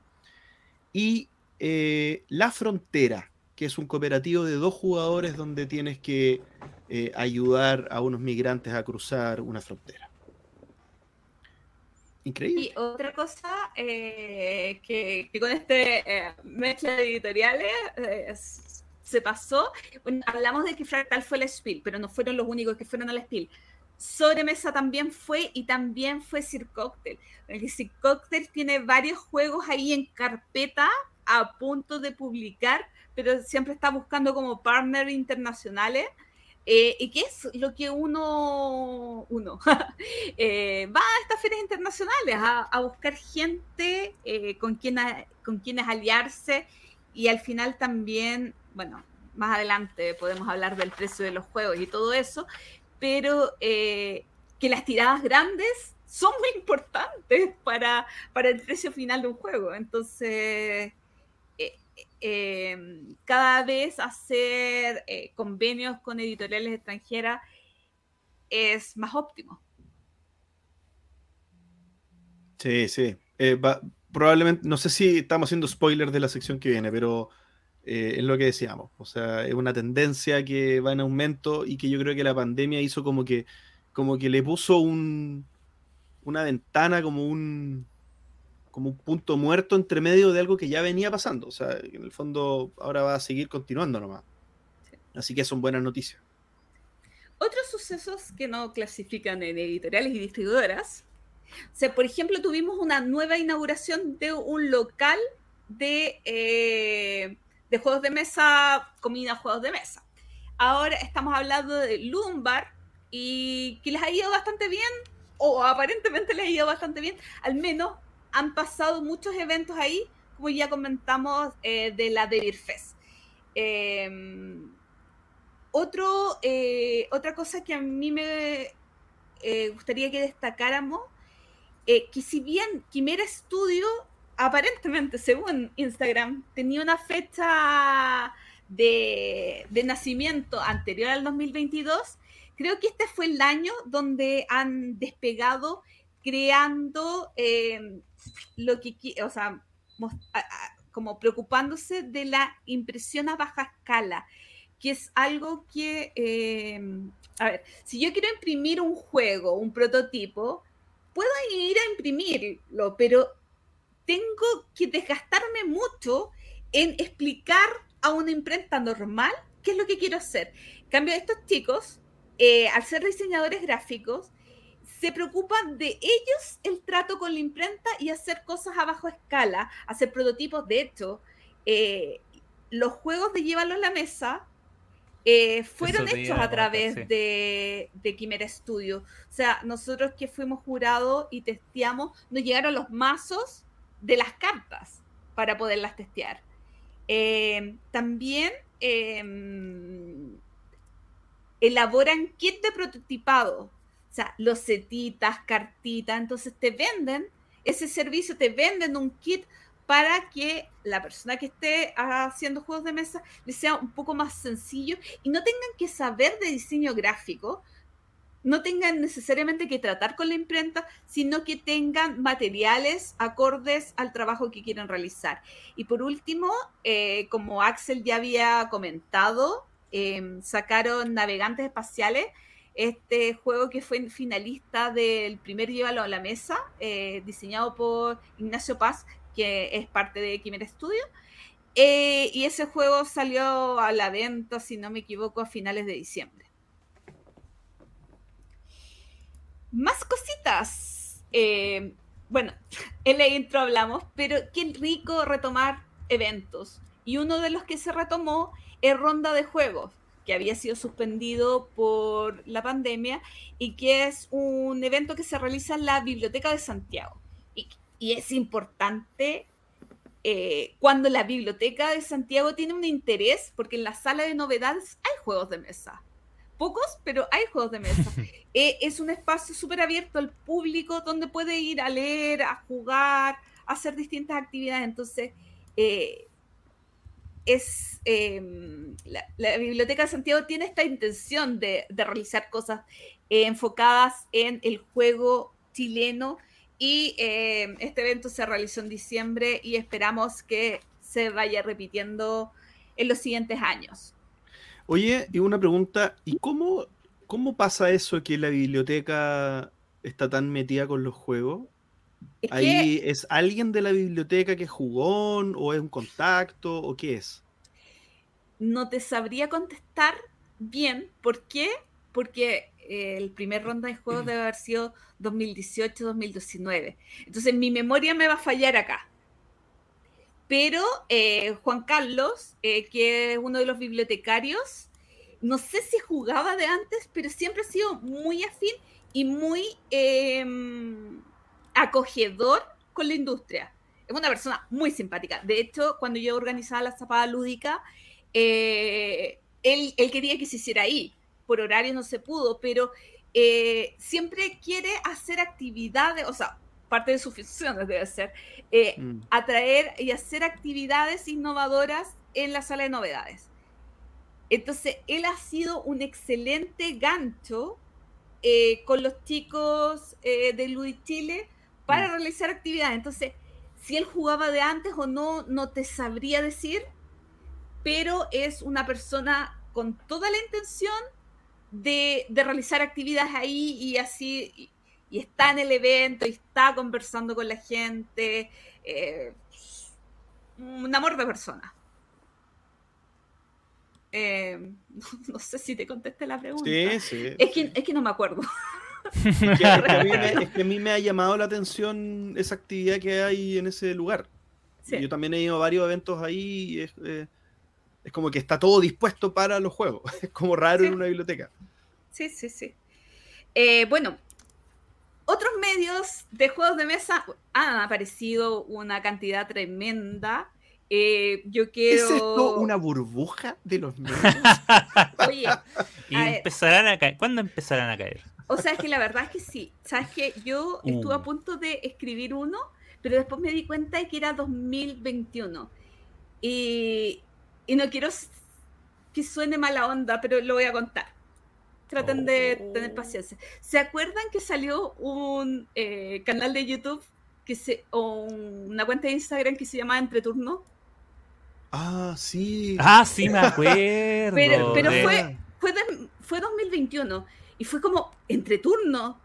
Eh, de... Y la verdad es que yo hice una maldad, que fue hablar con algunos amigos para que estas personas les dijeran a los chicos, porque si yo le decía, oye, sabes que nosotros somos el entreturno, podía sonar mala onda. Pero le dije a otra, le dije al Jonathan, a la Tini, que les dijeran, oye, sabes que ya existe otro medio y que porque ellos querían tener un canal de YouTube que se llama El Entreturno y sería adecuado que mejor cambiaran de nombre. Y se pusieron cosas de juego, si no me equivoco.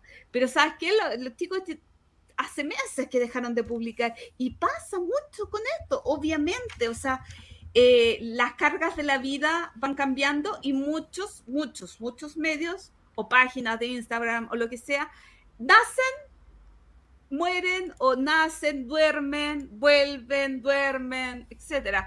Y es y no es por tirarnos flores, pero es difícil llegar a los seis años. Sí, sí, bueno, to totalmente, totalmente. Hay, hay, y también está los tipos de contenido que yo creo que este es un, un mundo que permite muchos enfoques diferentes. Eh, no sé, a, a mí me, me, parece que hay espacio para mucha gente por supuesto.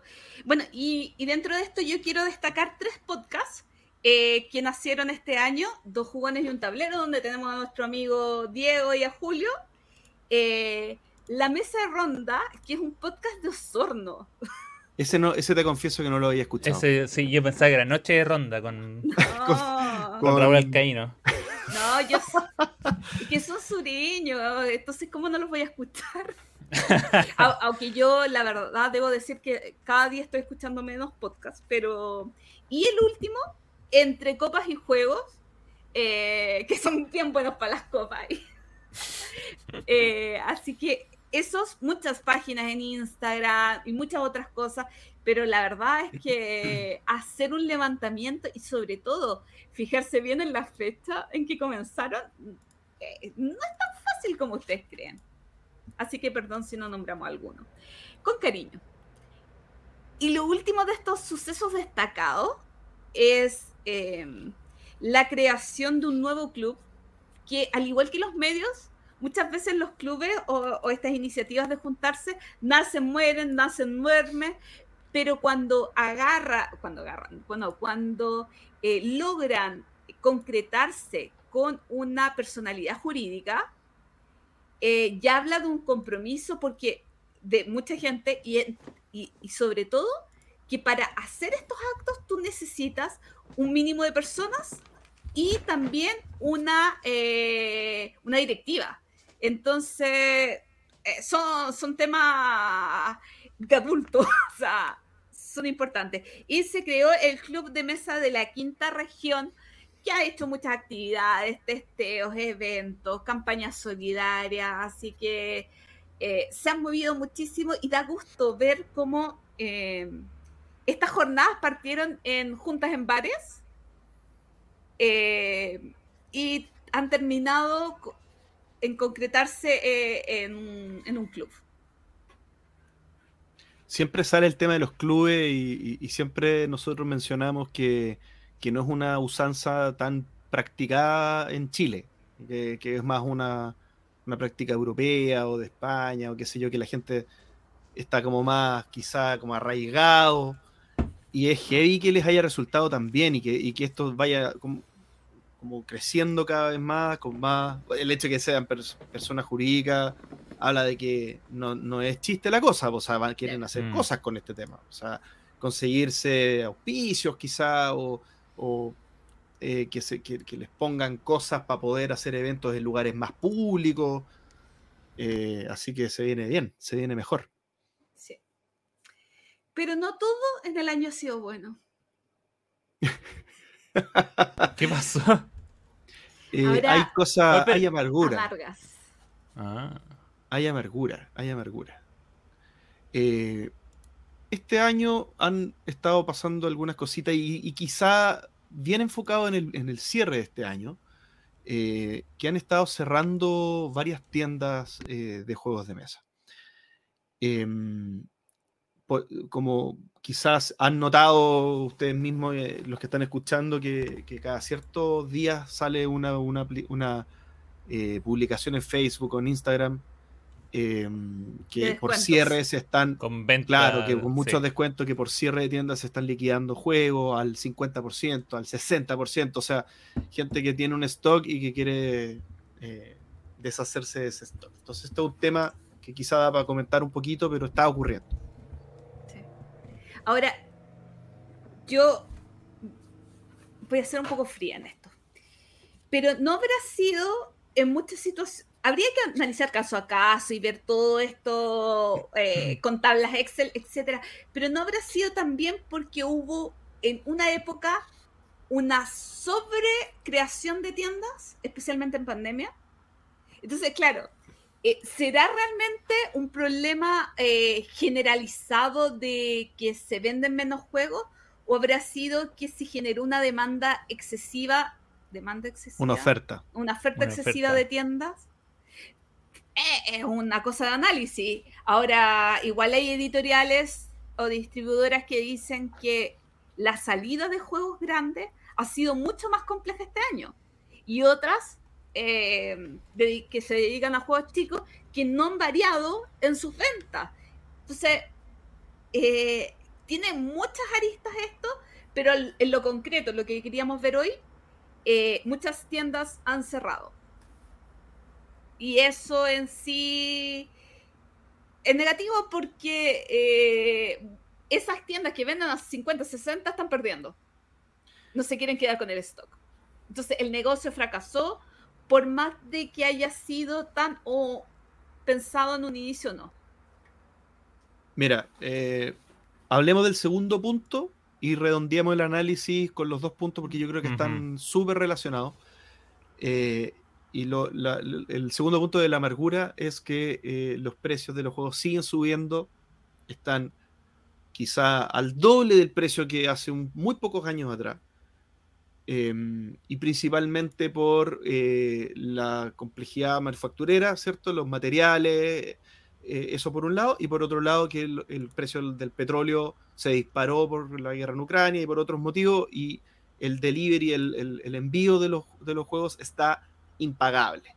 Y el Impagable. dólar también, por la misma inestabilidad internacional, se ha mantenido, digamos, Sí, eh, porque fluctuando. si pensamos en los dos primeros, en los dos años anteriores, le echamos toda la culpa a la pandemia y cuando ya decimos, oye, ya, eh, esto tiene que ir mejorando, se nos olvida, porque igual estamos lejos, que vino la, eh, la guerra de Rusia contra Ucrania y, y claro, ahí se encarecen las cosas que podían haber bajado de precio en pandemia, eh, se mantuvieron, no subieron. Correcto. Y estamos hablando de, de- de industria que, que actualmente que, que aún es nicho. Entonces, todas estas cosas le pegan más porque son, eh, son al final el, el volumen no, no- no suple, digamos, lo caro que aumenta todo. O lo, lo- lo tanto que aumenta todo. Entonces, como para responder, o sea, no para responder, o sea, pero para que si vamos Mm. conversando lo que decía Gloria, eh, por oferta y demanda al final, cuando todo sube de precio, eh, por mucho que los consumidores sigan, sigan estando ávidos de tener más juegos y todo, tu presupuesto no es infinito, aquí no hay a dejar de comer para tener juegos. O sea, vaya a comprarte menos juegos. Yo creo que si uno pregunta a todos los amigos jugones, en promedio, en promedio, sin, sin la excepción, en promedio, se- nos estamos comprando menos juegos. Estamos comprando menos juegos. O sea, si aquí eh, me compré un Lacerda, ¡oh! Tenés plata, eh, tenés plata, porque claro, o sea, ya no es, ahora es una novedad comprarse un juego más caro. Antes te podías comprar dos o tres y te alcanzaba. Sí. Complejo. Oye, pero, Esa pero, es la yo- conclusión. pero yo no quiero amargura. No, pero Bueno. espérate. eh, Ah, eh, es que Quiero amargura. quiero, ¿quieres seguir quiero continuar con la amargura. Ay, Eh, Axel. No, lo que pasa es que, a ver, yo, sobre todo por lo, por, por lo que ha pasado, tengo. eh, tengo una, una visión y que tiene que ver con. eh, y que es algo que yo no he visto, por ejemplo, cuando me ha tocado. eh, o incluso, no sé, Gloria también, cuando hemos viajado. es muy raro ver tanta tienda de juegos de mesa junta. ¿O no? ¿O estoy equivocado? Como que como que siento que es- hay un exceso de concentración en ciertos lugares y y no sé por qué a ver, dos cosas. Uno, creo que muy pocas tiendas físicas han cerrado. Podría nombrar la guarida del dragón en Valdivia, pero no creo que tenga que ver con ninguna de las crisis, sino más bien decisiones personales, porque es una tienda que de casi 20 años. Ahora, eh, la mayoría de las tiendas eh, que han cerrado aparentemente son online. Entonces yo ahí discreparía un poquito el- a lo que tú quieres llegar. Ahora sí es verdad. Dicen que en Alemania o en Francia hay re pocas tiendas de juegos de mesa físicas. No sé dónde comprar los juegos porque venden más juegos que, que en otras partes. no o sea Pero, lo que pasa es que pero sabes que en España, si tú en un par de manzanas puedes encontrar tres tiendas. Y, ah, o sea, m- estoy pensando en Madrid, pero eh, sí, eh, en 40 minutos caminando puedes pasar por cinco tiendas. me parece sí es que eh, qui- quizás eso me, me- siempre me ha llamado la atención que es como la la concentración como será hacia el futuro posible mantenerse, digamos, y no, o sea, al final yo creo que lo- las, las tiendas que, o lo que hay que tomar en cuenta para mantenerse es tener un factor diferenciador. Eh, o algo, porque la mayoría tiene, digamos, la misma oferta, y al final uno termina yendo a las que le quedan más cerca, o tiene... A, la- a la de cabecera, pues uno tiene una Al- preferencia igual. Uno tiene una tienda de cabecera y, y de repente uno sale de eso porque de repente hay una tienda que dice, oh, mira, trajeron este juego por su propia cuenta o, o lo o- o está más barato o alguna cosa así. Eh, eso.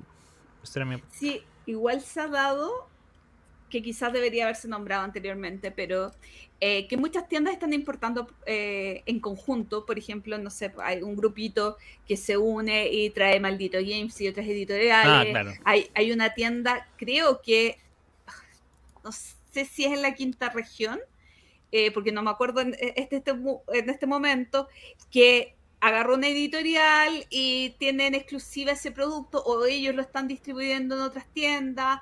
También está eh, Alianza, que si no me equivoco en este momento, eh, solamente, ya no es Alianza, o sea, se llama Alianza, pero parece que es solamente una tienda y esta tienda ahora va a traer a Rakis, como que igual se han buscado marcas que no han llegado mm. y hay algunas tiendas que están haciendo como ese trabajito de, de, tener un poquito de diferencia, eh, pero, pero igual es raro, igual no, es, no es tan normal. Sí.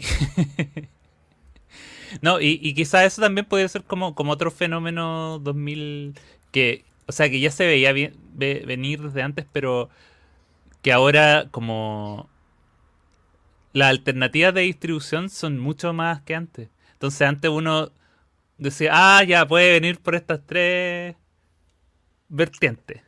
Pero ahora es como, ¿y quién trae esto? No, ahora como que el, la incertidumbre de quién trae qué es mayor, cada vez mayor.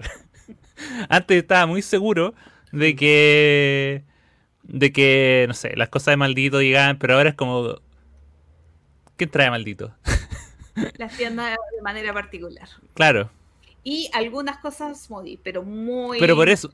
pero. Pero por eso, pero algunas cosas. ¿cuál? Yo quiero saber cuáles son esas algunas cosas, pero de antes. es, el complicado. tema. Es complicado. Está súper complicado. Bueno, yo quería dejar las cosas negativas e irnos a lo positivo, a lo más maravilloso del universo universal. Mentira. Pero no importa. Es ¿Qué ha sido del entreturno este 2022? Uh, Yo lo primero que quiero nombrar es que para que estemos acá, eh, o sea, acá me refiero, para que la gente nos vea en YouTube, estamos pagando una plataforma que se llama StreamYard y que cuesta más o menos, hoy ya no me acuerdo cuánto cuesta, 200 lucas, más de 200 lucas al año. Eh, y para tener eso, hay dos formas de aportarnos, que una es Coffee, eh, donde tú puedes regalarnos un café caliente o helado. Recomiendo que nos regalen un café helado en esta época, excepto para Axel, que Axel no le interesa nada. No, yo, una agüita, una agüita, pero tampoco me gusta el café. Bueno, no importa. Y e hicimos una rifa y la rifa eh, fue una experiencia eh, muy extraña. Eh, y en esta rifa participaron muchísimas editoriales aportándonos con juegos para conseguir fondos. Y, y, yo de lo que más destaco de esta rifa, más allá de haber llegado a la meta y tener presupuesto, es que todos decían que sí. Y decían, ya yo les aporto con esto y esto. No sé, y en un vivo. Sobre aporte. Eh, claro, Asmodee había dado dos juegos y Marco dijo, ah, pero también te doy este. Y como, qué rico sentir eh, la retribución de parte de las editoriales, porque al final es como un, como un, es un reconocimiento al trabajo, a los seis años. Y bueno, también de la gente que aporta desinteresadamente en Coffee o interesadamente en la rifa, un agradecimiento porque fue, fue súper importante para nosotros. Y, va a seguir siendo este año y el siguiente. Spoiler. Sí. Sí, estuvo, estuvo bueno, estuvo em, muy participado. de nuevo agradecer a todos los que nos aportaron con, con premios porque eh, de hecho, ahí Gloria en algún momento tuvo que poner, cerrar la, puerta porque era como, no, no podemos recibir más aportes porque si no, esto se va a descontrolar. Eh, y la gente que participó también. Pues de hecho, el evento del sorteo estuvo súper entretenido. Estuvo muy entretenido. Nos sí. tantas veces. Pero era difícil hacerlo, Gloria. En nuestra defensa era complicado. Y salió bien. Usamos herramientas de alta tecnología, como esa ruletita que giraba. No, era, era muy complicado. Muy complicado. Sí. Bueno, y todo esto, como todo este preámbulo eh, de la rifa de Coffee, como le decíamos, era porque nos ayuda a financiar el StreamYard y que tiene mucho que ver con la vertiente de generación de contenido en YouTube, donde eh, JP no usa el StreamYard, pero porque no igual lo usa poco, pero lo usa. eh, donde JP tuvo algunas apariciones. Cuéntanos, JP, ¿qué hiciste en YouTube este año? Este año eh, avancé. Bueno, hay algo que ya murió. Que voy a, voy a avisar que no va a continuar, que es la campaña de Gloomhaven Digital. Eh, la Oh. campaña de Gloomhaven Digital tuvo menos quórum que ándate a pues, O sea, lo- lo- creo que lo vieron cuatro personas contándome a mí que veía cuando, cómo quedaba la grabación. No, no, pero hablando en serio, estábamos eh, compartiendo nuestra campaña de Gloomhaven y, y fue entretenido jugar. En realidad, al final nos quedamos solo con jugar. Eh, después está eh, las juntas de pan, con Pancho en un programa llamado Entremes, que ahí también lo pusimos en pausa. Es difícil coordinarse con Pancho, la verdad. Tengo que decir que no es... Tirón de oreja. eh, no, no, tirón de oreja. Es que él está en, en España, él está en, Alemania.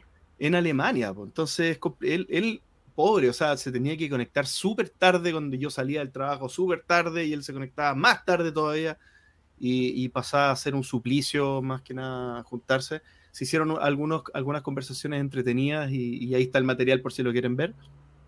Y eh, ese no sé si murió. Ese podemos decir que... eh, Igual es un podría- buen nombre, ¿eh? a mí me gusta el nombre por lo menos. podríamos hacer la segunda temporada de entre mes sin ningún problema. Bueno, eh, se puede contar, ¿no? no sé si tenemos permiso para contar, pero Pancho pisará tierras chilenas Ah, cierto, se me había en el momento que salga este capítulo.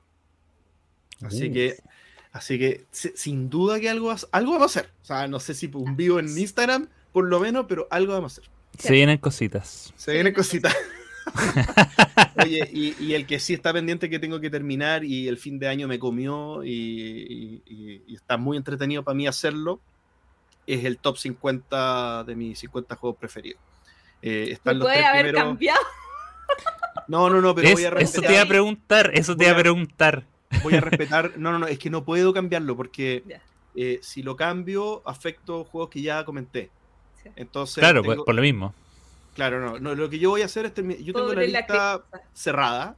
Esa es la lista del 2022 y después si hago otra cosa lo haré en un formato con que me, me tome menos trabajo, pero, pero voy a usar la lista que ya está cerrada.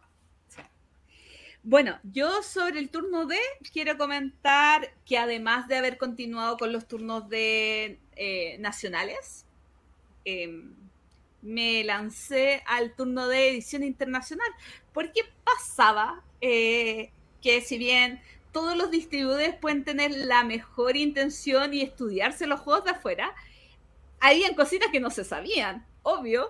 Entonces, ¿qué mejor que la editorial madre, la que lo produce en España, viniera a contar cuáles eran los lanzamientos del año. Bueno, de hecho ni siquiera solamente de España, porque estuvo Vlad de AEG también comentando juegos, estuvo Tomatoes, eh, el Ludonova, eh, hubo eh, Devir Iberia eh, contando como lo- los juegos propios.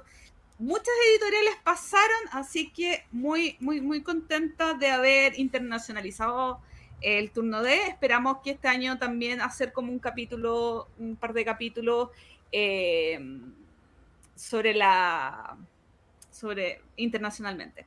Ahora, con JJ comenzamos un programa que se llama Ping Pong de Juegos. Como JJ hacía el turno de Master Game, después hacíamos como un after que era Ping Pong de Juegos.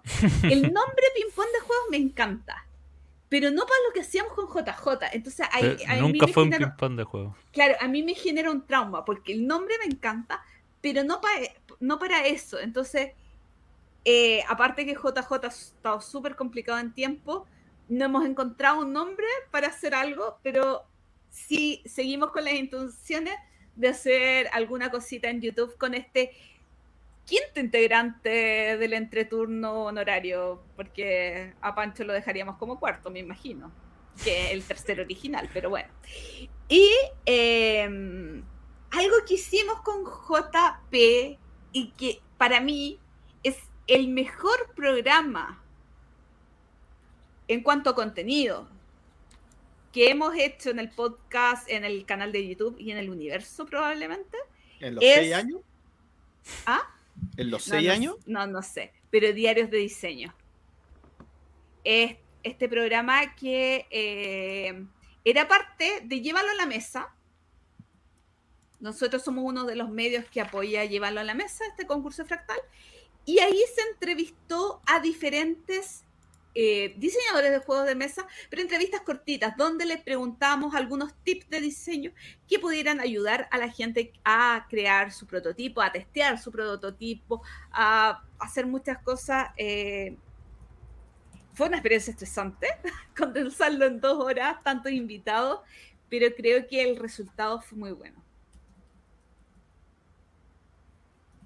Eh, otra, otra actividad que hicimos en conjunto eh, porque este año me acompañaron ustedes dos y me dio mucha felicidad, uh. a pesar de que engañé, los engañé con el horario. Ah, fue esa fue muy buena. fue la entrega de los Spiel de Yare. Eh, creo que es el, tercer año que, que, se hace, que es la retransmisión de los Spiel de Yare. ¿Por qué? Porque está la transmisión oficial en alemán y nosotros somos los comentaristas, tipo Mis Universo, Así nosotros vamos explicando lo que sucede, traduciendo del alemán, no mentira, pero hablando sobre nuestras experiencias o comentando los juegos que eh, estaban eh, en, esta, en estas ternas para llevarse el Spiel, el Ken y el Kenner Spiel de Yare. igual creo que fue una experiencia entretenida y nos bueno. Estuvo bueno. Estuvo bueno. Ah, los ganadores no estuvieron tan buenos como el programa en sí. Eso fue lo más entretenido, poder comentar eso, como... Sí, la decepción en el en vivo. Y bueno, y todo esto igual es eh, gracias a que los organizadores del premio decidieron, decidieron cambiarlo a un horario más decente. Para nosotros. Porque, porque si antes lo hacía Gloria era porque Gloria se despertaba a las 4 de la mañana para hacer el... Y yo esos días me despertaba y veía, ah, ya, él ganó, listo. Pero ahora sí, igual fue, era la... No, no me había tocado vivir esto nunca, porque obviamente no, no, nunca me iba a despertar a las 4 de la mañana, 5 de la mañana para ver esto. Jamás. Pero ahora que lo vi como por primera vez, fue como, uh, se viene, se viene, uh.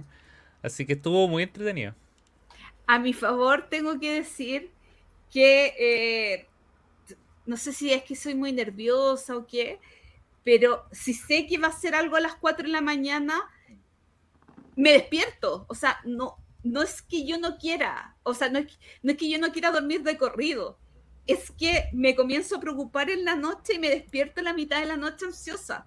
Entonces, ah, bueno, a mí igual me pasa eso. Me había pasado años anteriores que me despertaba a las 3 de la mañana, oye, ¿quién ganó el Spiel?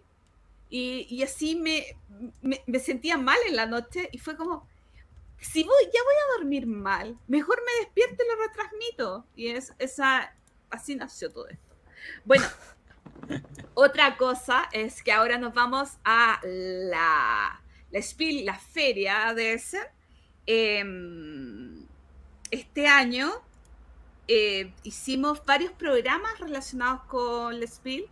Subimos nuestros top también a YouTube, eh, que era parte del podcast, pero también eh, hubo un programa donde entrevistamos, conversamos con distintas editoriales y autores latinoamericanos que fueron a la feria y contaron un poquito cuáles eran sus eh, intenciones, por qué iban, a qué iban, cuáles eran sus esperanzas, etcétera, etcétera, etcétera. Estuvimos con gente de México, de Argentina, también acá de Chile. Fue un programa bien entretenido.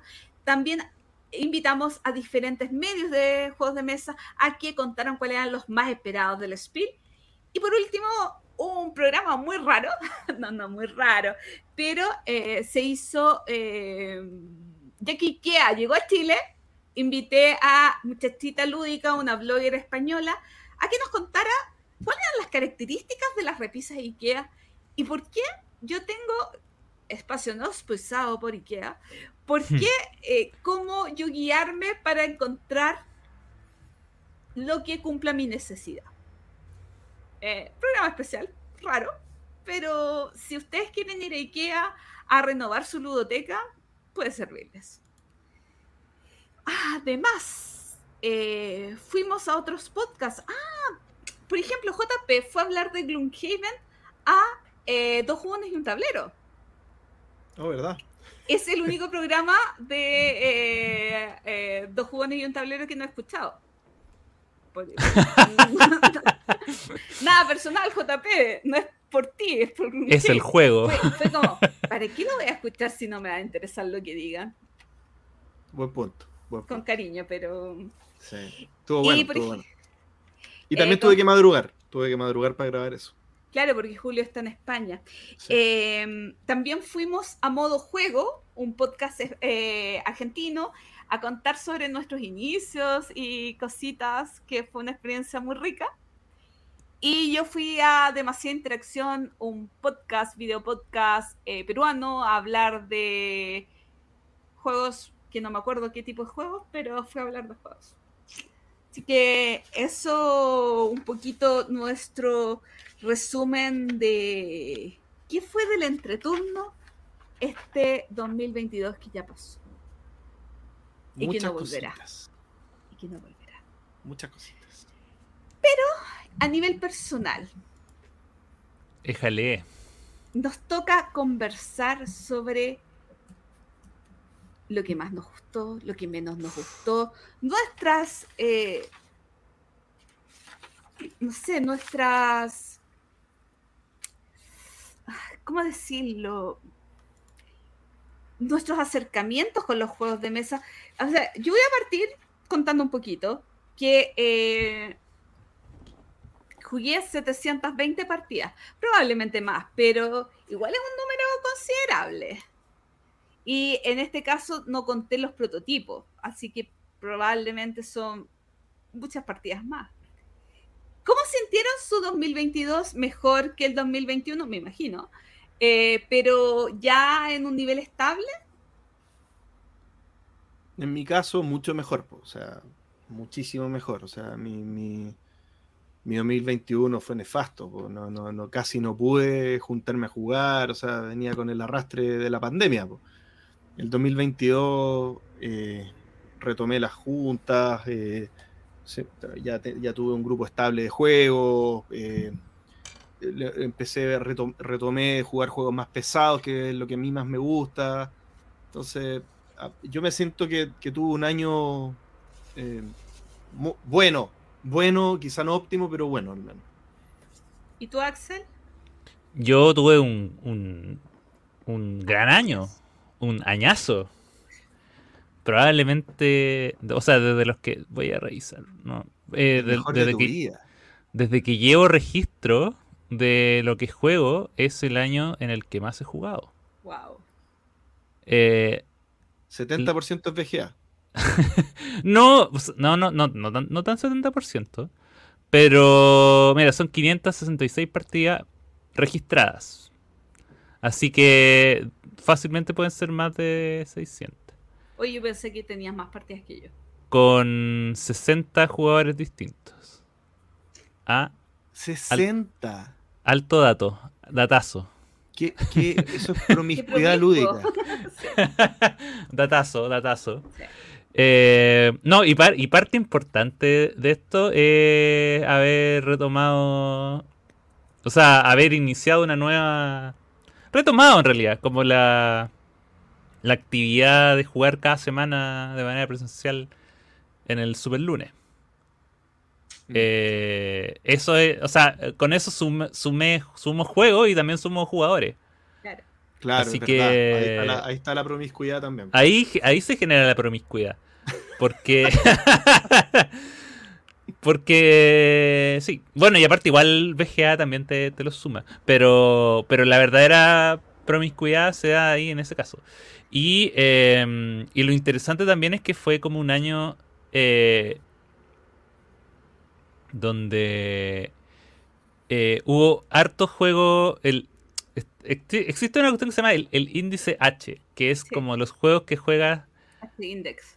la misma. La, la- que juegas al menos eh, tantas veces como, como la repetición. Entonces, por ejemplo, yo tuve 8 juegos que fueron jugados al menos 8 veces. Mm.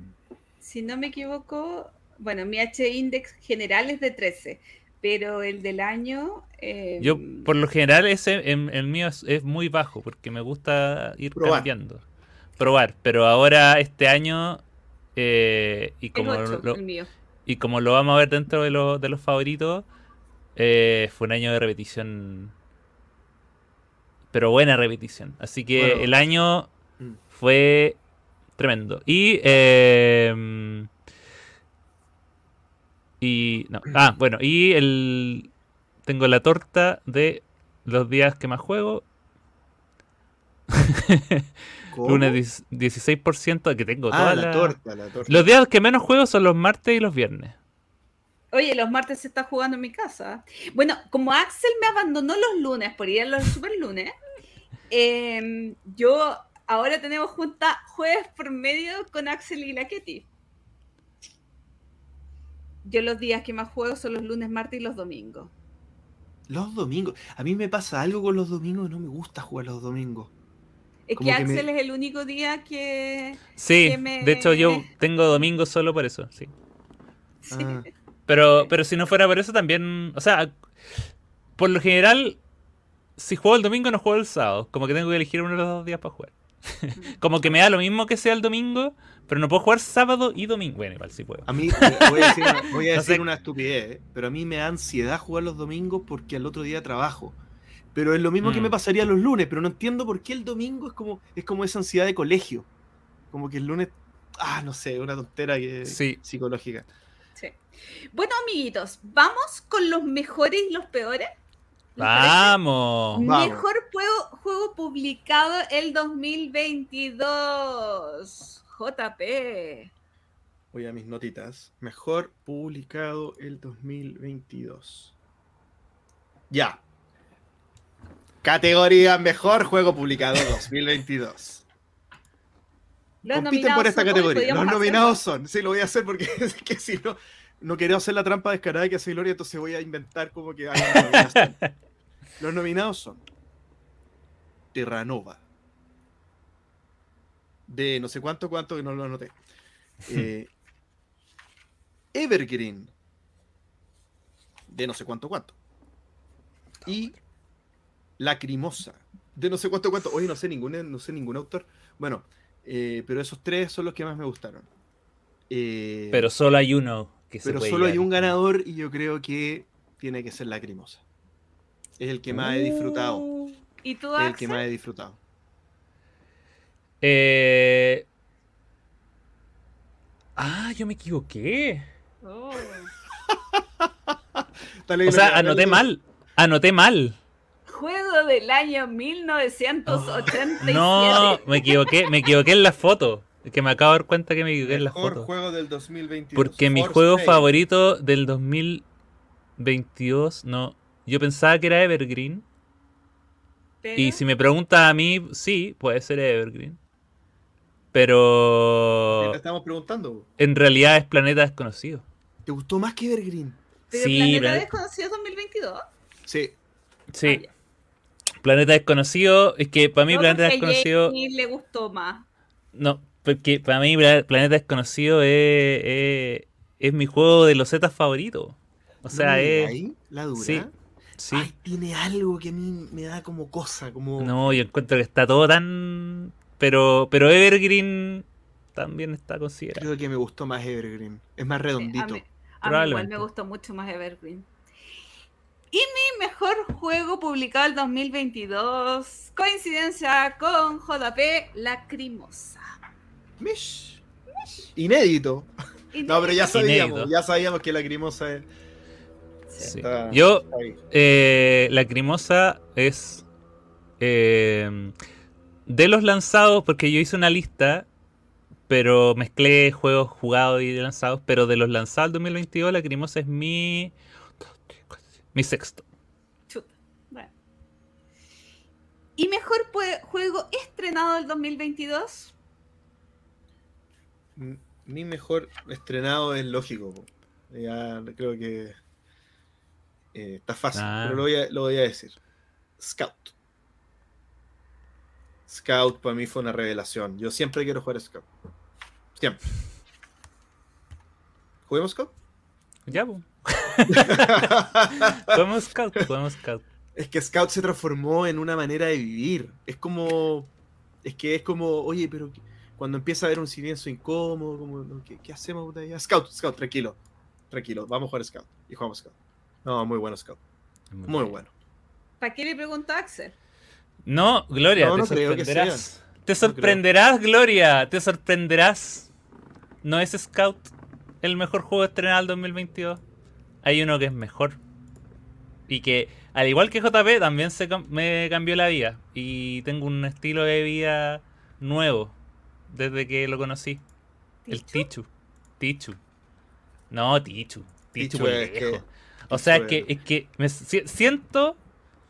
Siento que perdí años de mi vida por no haber sabido jugar Tichu antes de haber jugado Tichu. Es que, bueno, yo no lo pongo porque lo he jugado. Sí, antes, pues, obvio. po. Pero Sí. es tremendo. Pero es que lo. eh, ahora, igual. Pero es como. Claro, está el tema. Lo mismo JP, o sea, si de repente hay cuatro personas en un, en un- en una, sentados en una mesa, exactamente cuatro personas en una mesa, y se están mirando, ¿qué hacer? Juguemos Tichu. Eso es. Totalmente. Y, y listo. Eh, No, y, las, ca- y las caritas de esas personas como, como, como brillan cuando No, uno dice juguemos Tichu. Sí, sí, sí. No. Para mí, Ti- para mí Tichu fue el verdadero eh, mejor juego estrenado 2022 y material de top 10 y todo. No, Qué, locura. qué gran juego.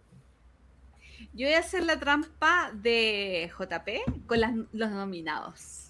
Ah, mejor juego estrenado del 2022. Ta, ta, ta, ta. Brass Birmingham. Ganímides. Trickerion. Y el ganador es Trickerion. Me gustó mucho. Mucho, mucho, mucho, mucho. Mira. Lo único que no me gusta de Trickerion es sentir que no voy a jugar ninguna de las expansiones y que en realidad si la caja fuera mi- la mitad sería más feliz que, que teniéndolo todo. Porque no es un juego fácil de sacar a mesa, eh, ni por el tamaño de la mesa, ni por la cantidad de material, etcétera, o la explicación, qué sé yo, la dureza, pero eh, sentir que tengo la mitad del material que nunca voy a jugar, me duele, me duele mucho. Ese es como el, el lado más negativo que siento de esa tremenda caja, que es el doble de una caja normal. Pero Trickerion me gustó muchísimo.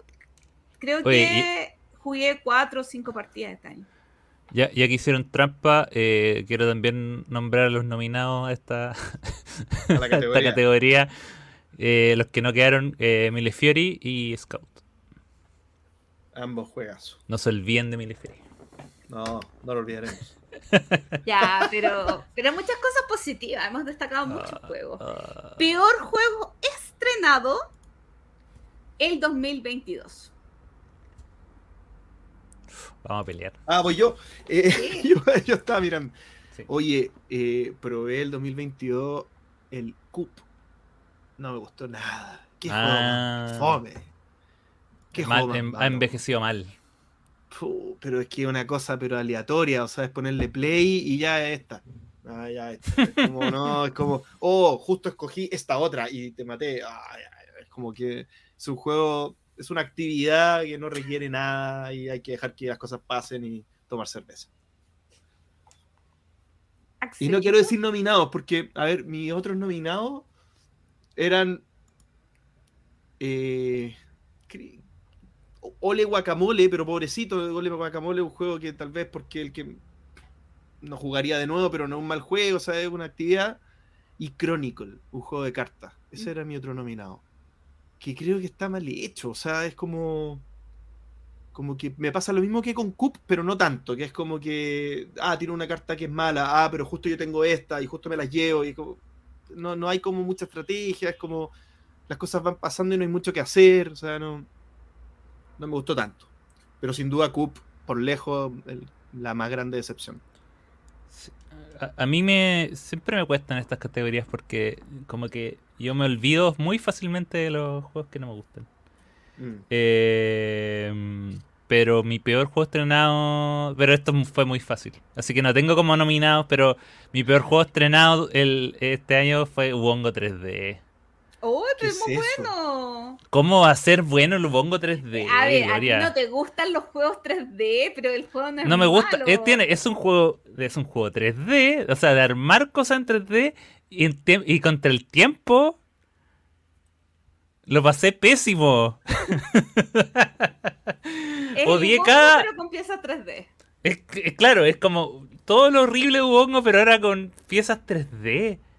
Que, que, no calza. No, yo lo pasé pésimo jugando eso. Ah, a mí me gustó mucho. No. Oye, el- lo curioso del peor, de mi peor juego es que JP lo nombró. ¿Qué basura, perdonen las palabras, ole guacamole? O... Oh, a ver. No. Hay un tema, a mí no me gustan los juegos de palabras. De eso, por ejemplo, el walkie talkie no me gusta, pero destaco que funciona súper bien. Porque es un juego acotado en el tiempo, con una dinámica ágil, que te dan ganas de jugar otra partida por más que no te gusten los juegos de palabras. Ole guacamole, déjenme tratar de recordar este episodio traumático. Ah. Además de ser un juego de palabras, el tiempo hacía súper engorroso jugar.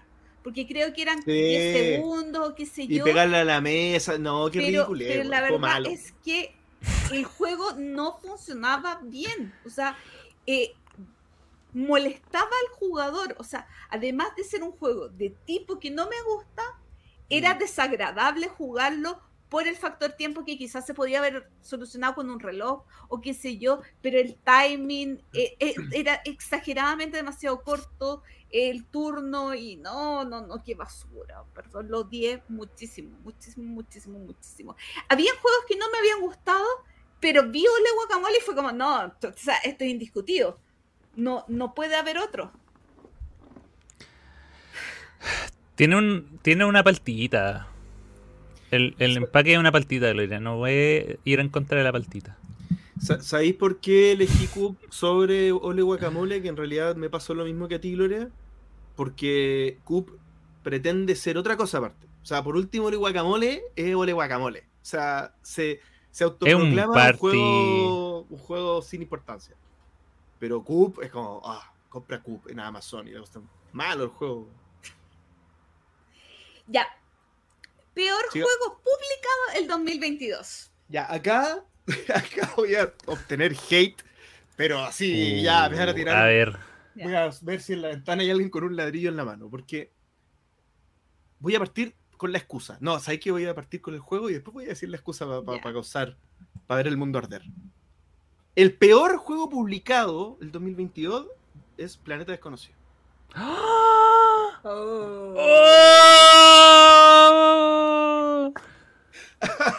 Ya, ahora voy a explicar. Pasa que solo probé juegos que me gustaron mucho. en serio. Mira, voy a decirlos todos. Terra Nova, Evergreen, Planeta Desconocido, Guilds of Merchant Explorers, Lacrimosa, Ready Set Bet y Beer and Bread. Beer and Bread es tremendo, es súper entretenido. Ready Set Bet me encantó, pese a que no logré entender todas las, re- todas las cositas y todas las cosas, pero me gustó mucho. Lacrimosa y Guilds of Merchant Explorers lo jugamos en la Casa de la Gloria. Súper bueno el juego Juegazo, Es- juegazo. es un eh, ¿cómo se llama? un roll and ride con, o sea, un flip and ride con meeples. es Sí. una maravilla.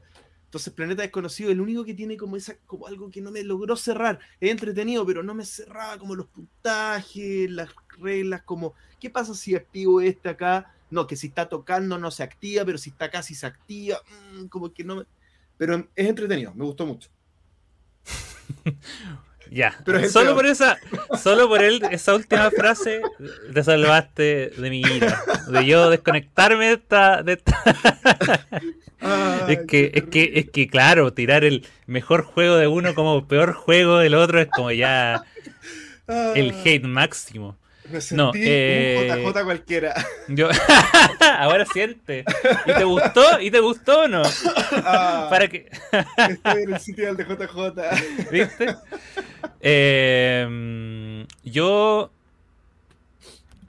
eh, voy a, como peor juego, también me pasó lo mismo. Creo que jugué muchas cosas que sí me gustaron, pero eh, voy a usar el, es- este lugar de peor juego publicado como el que más me decepcionó.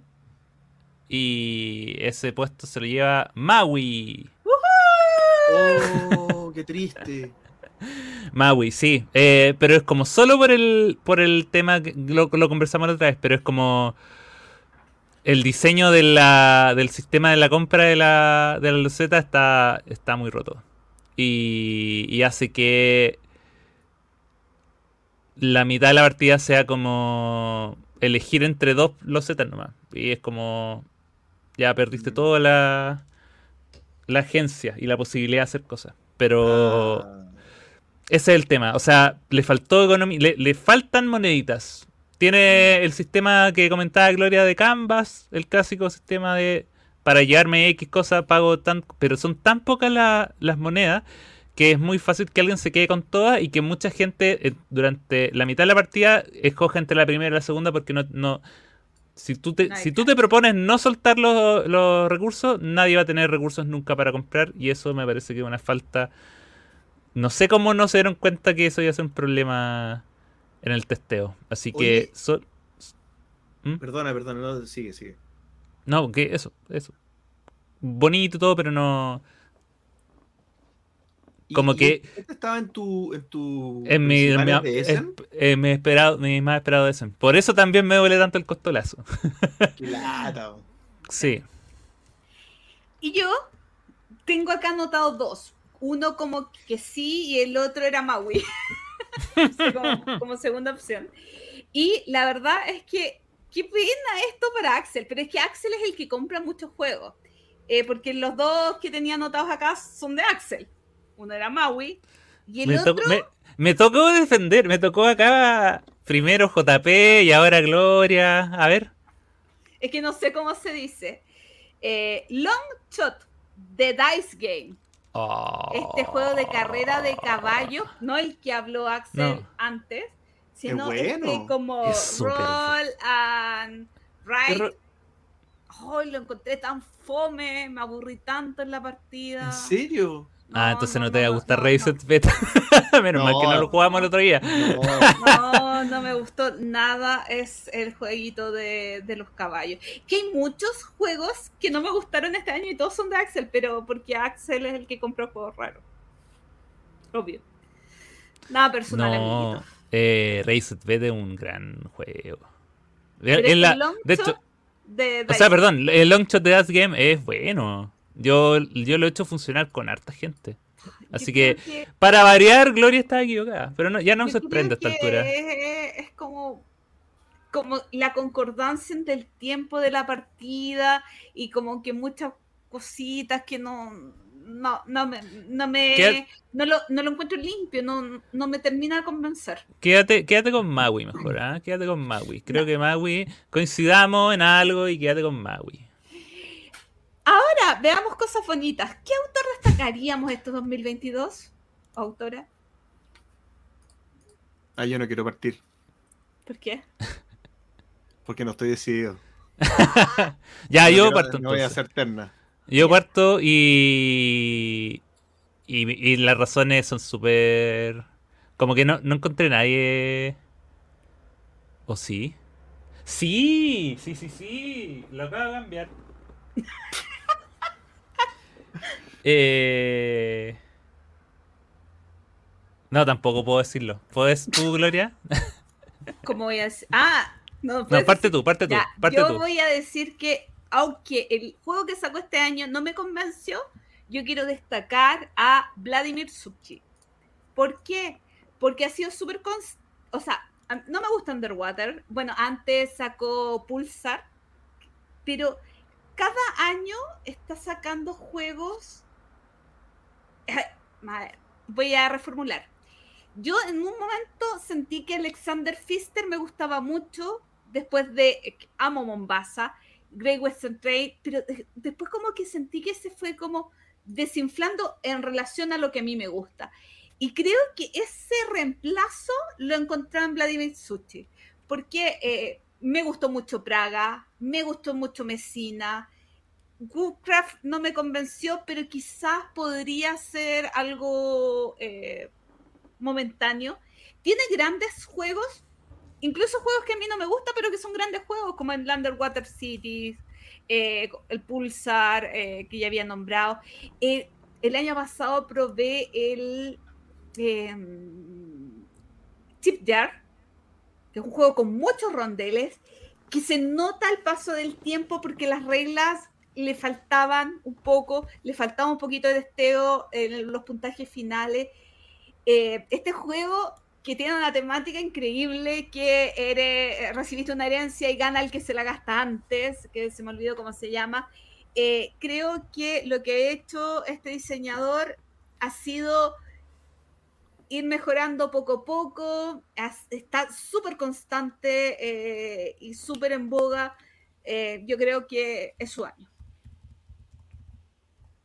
Ya, mira, yo, yo este año no voy a destacar a ninguno de los conocidos porque creo que, como viendo todo el año eh, de lo que salió, lo que sigo teniendo muchas ganas de probar y lo que sí he probado que son juegos que me han gustado mucho, creo que es un año sólido pero que no ha habido como una, estrella, no sé si como algo reluciente que opaque al resto. Creo que es un año muy bueno, muy bueno, que, tiene de, buenos parties, buenas parties no tanto, buenos juegos de estrategia, buenos juegos Ameritrash, buenos juegos de, de distinto tipo. Entonces quiero, como lo único que todavía me llama más la atención que el resto, que es algo que es un poco diferente y que no lo he probado, lo quiero mucho probar, está en mi top de Essen y ha tenido muy buenos comentarios en muchas partes que he estado haciendo seguimiento, son los diseñadores del Revive, que tienen, eh, que, como para sacar, creo que su primer juego, segundo juego, eh, un juego que le haya ido tan bien el 2022, me parece que, es digno de destacar. Y, son, son personas muy conocidas como Helg Meissner, Elif Svensson y Anna Hermlund y Christian Amundsen son conocidos y Axel habló de, ellos. Ah, no, pero Svensson era el mismo.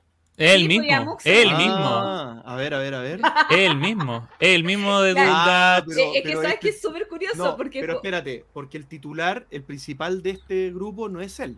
Ah, ah claro pero dos de los diseñadores son los mismos de mala compañía, que cuando tienen nombres muy extraños uno no se da cuenta. Es que, pero, pero claro, es el de Santa María, uno podría saberlo. Sí. Uno podría saberlo. Pero claro, el Revive, él es, él es como parte del staff, pero el principal es Helg Meissner, que no ha hecho nada. Ah, claro. No ha hecho nada, es Revive su único juego. Entonces esto tiene que ser que el tipo llegó con una gran idea, tomó un equipo y le ayudaron en, la, en el desarrollo. Sí que, básicamente aporta, es el, nombre de este grupo. Ah, sí, la editorial Aporta Games. Aporta Games son estos cabros y... Y claro, ahí no sé el, el tema de qué tan involucrado estén el resto de estos chiquillos en el proceso mismo, pero pero sí, pero sí son del mismo grupito de bueno. de malas compañías, de que, claro, que si uno ve malas compañías, Doodle Dutch, eh, y ahora Revive son como. y el mismo Santa María son todos tan distintos entre sí que cuesta que uno piense que son del mismo diseñador, pero sí son del mismo equipo. Mira, eh, eh, puedo cambiarlo, porque puedo ah, con uno que tenga certeza que está solo, que es el de Ark Nova, que ese sí también es, ah, su, One Hit Wonder. Entonces también creo que Ark Nova, por ejemplo, es un juego que irrumpió con mucho éxito. Te puede no gustar, pero sí, sin duda le ha ido muy, muy bien. Oye, ahora J, ah, JP me iba a decir, ahora Axel podría cambiar sus diseñadores y decir Christian Amundsen y el otro, porque realmente...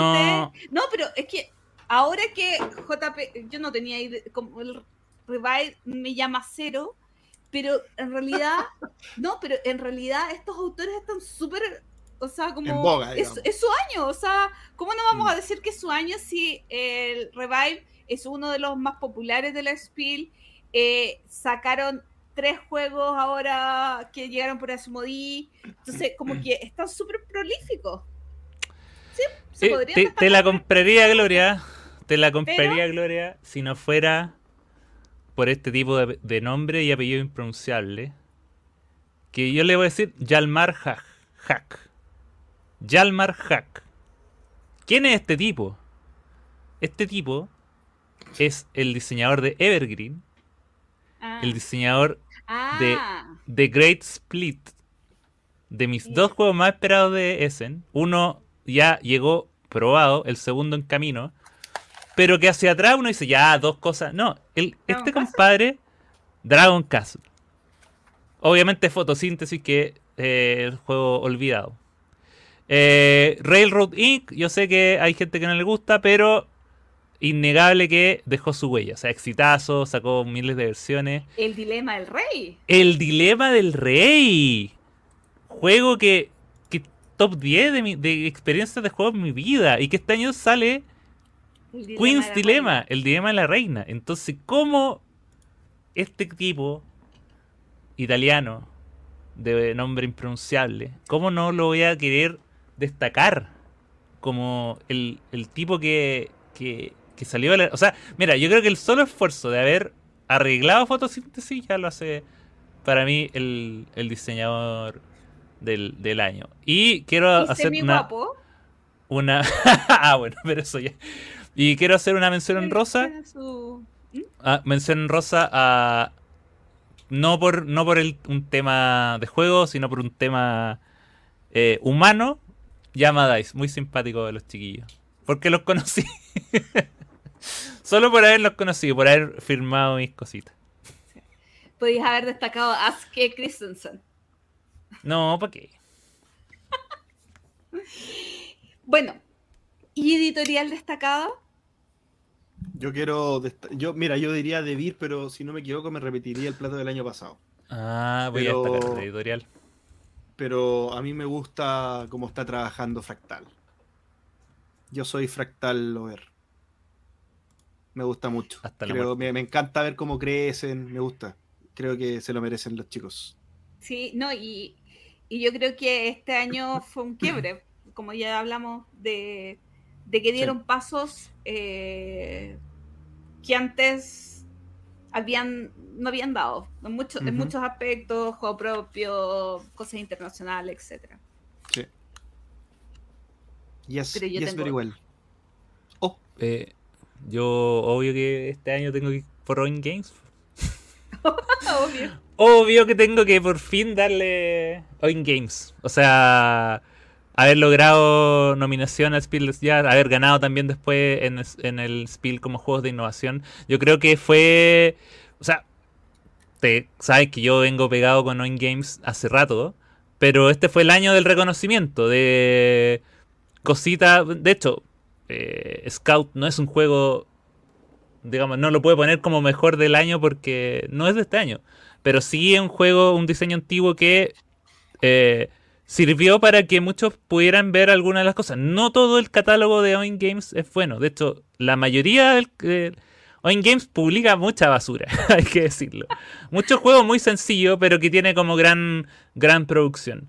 Tienen. Y tienen versiones muy. Tienen uno que lo estoy buscando. Que es como el. Es como el coyote. Pero en formato mini. Y como. Con otro sistema. Eh, entonces. Claro, tienen varias cosas como muy. Muy innovadoras. En su momento. eh, recuerdo de. Fake Artists Go to, Go to New York. Y todas esas cosas. Pero ahora como que después de Scout. Hay más gente viendo, preguntando, oye, ¿cómo consigo los juegos de Oink? Oye, ¿qué es lo nuevo que viene de Oink? Así que este año cuando vaya a Japón, ¡oh! El catálogo completo. esa es la única lata que te iba a decir que.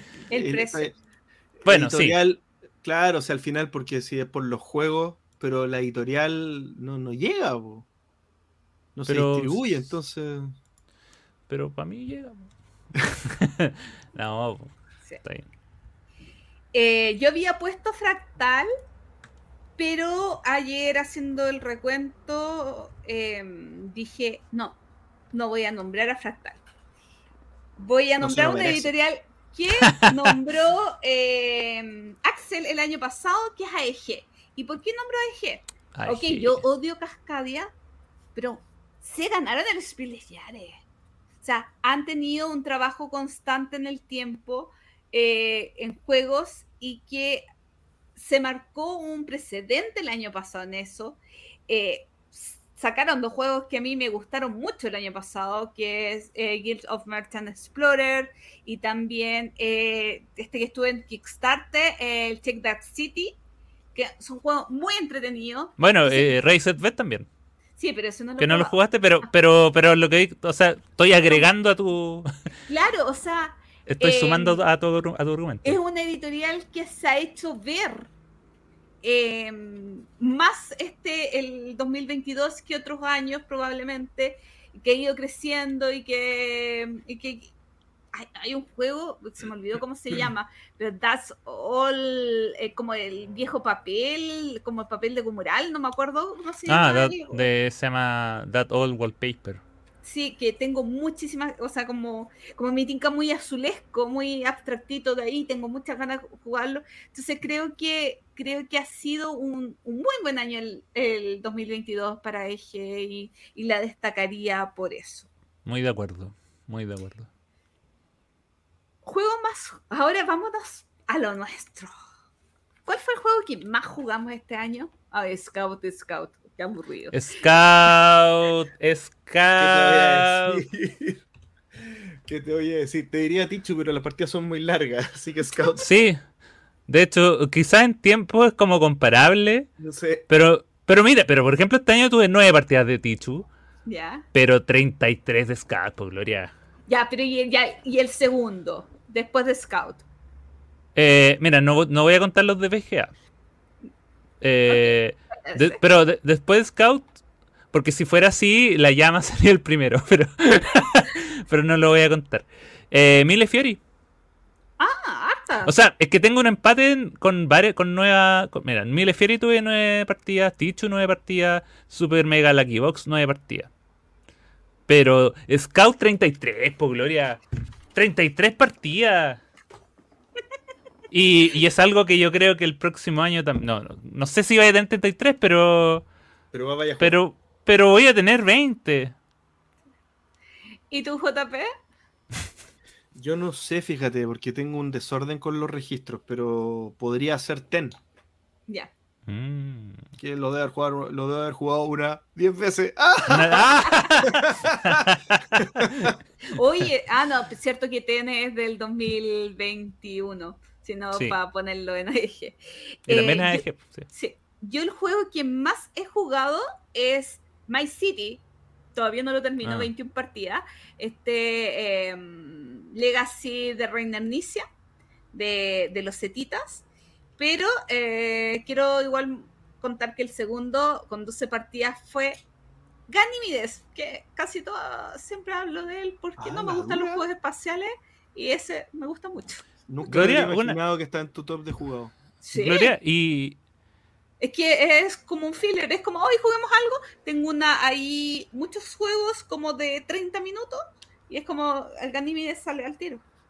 y, y fruta fabulosa. ¿Cuántas llevamos? Frutas fabulosas 11. Oh, casi, faltó una. Sí. Pero en, fruta, en frutas usted, ustedes cuest- cuentan la juntada o, o el- o el, o el juego, digamos. La ¿En la sesión, La partida.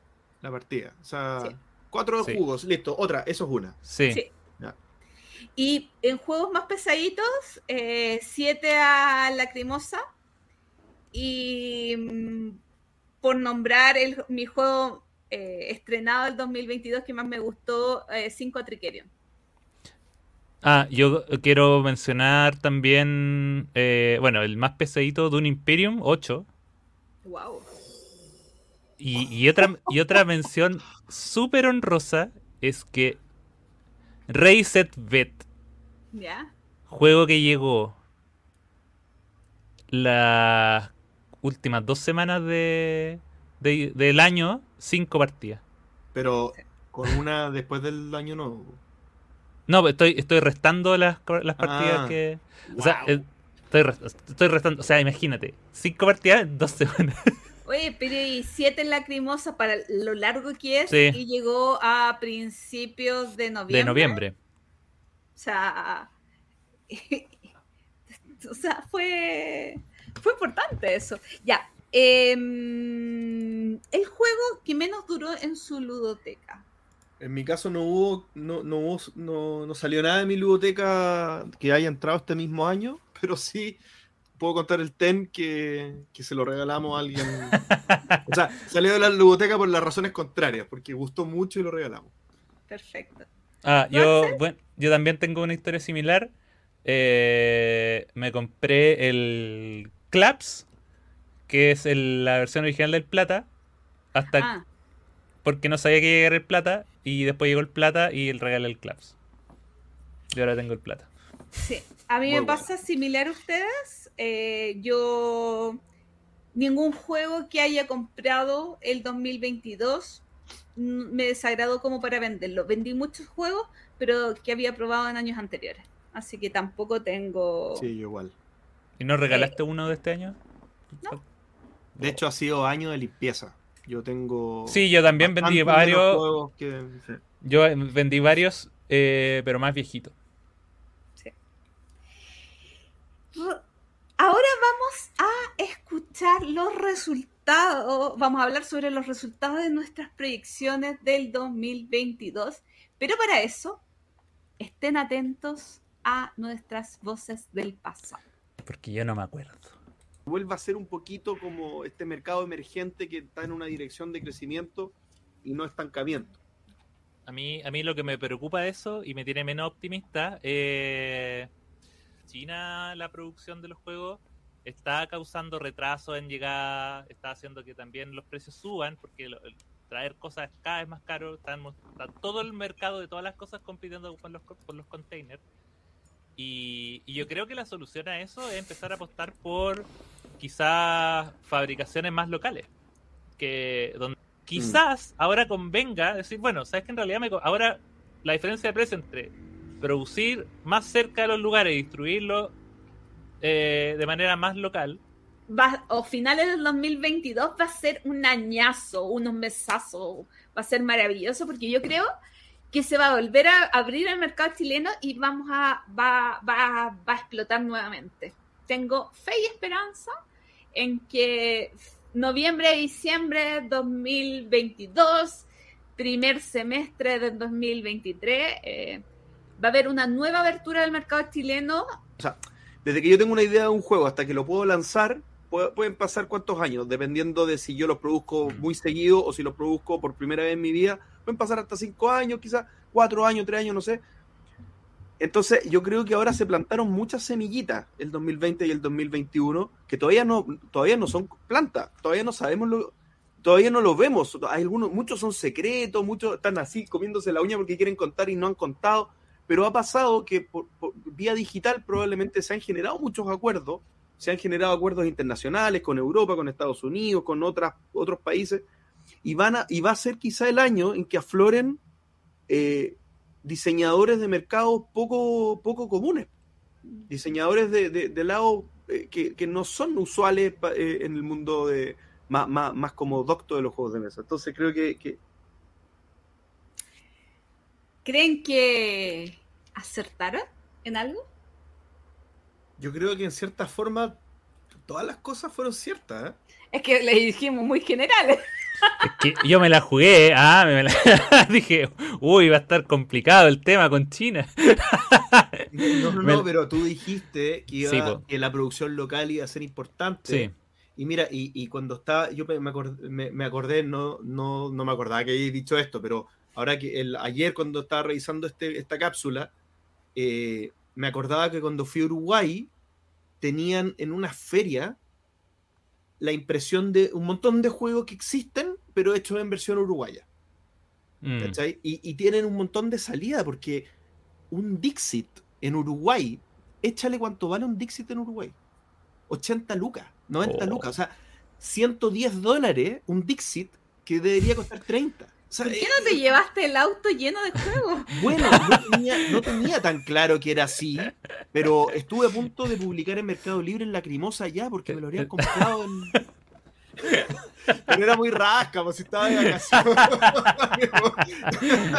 Ahora, ahora entendemos que el TEN quedó allá y ya es como. No, pues, lo tienen bajo siete llaves, pues es como una...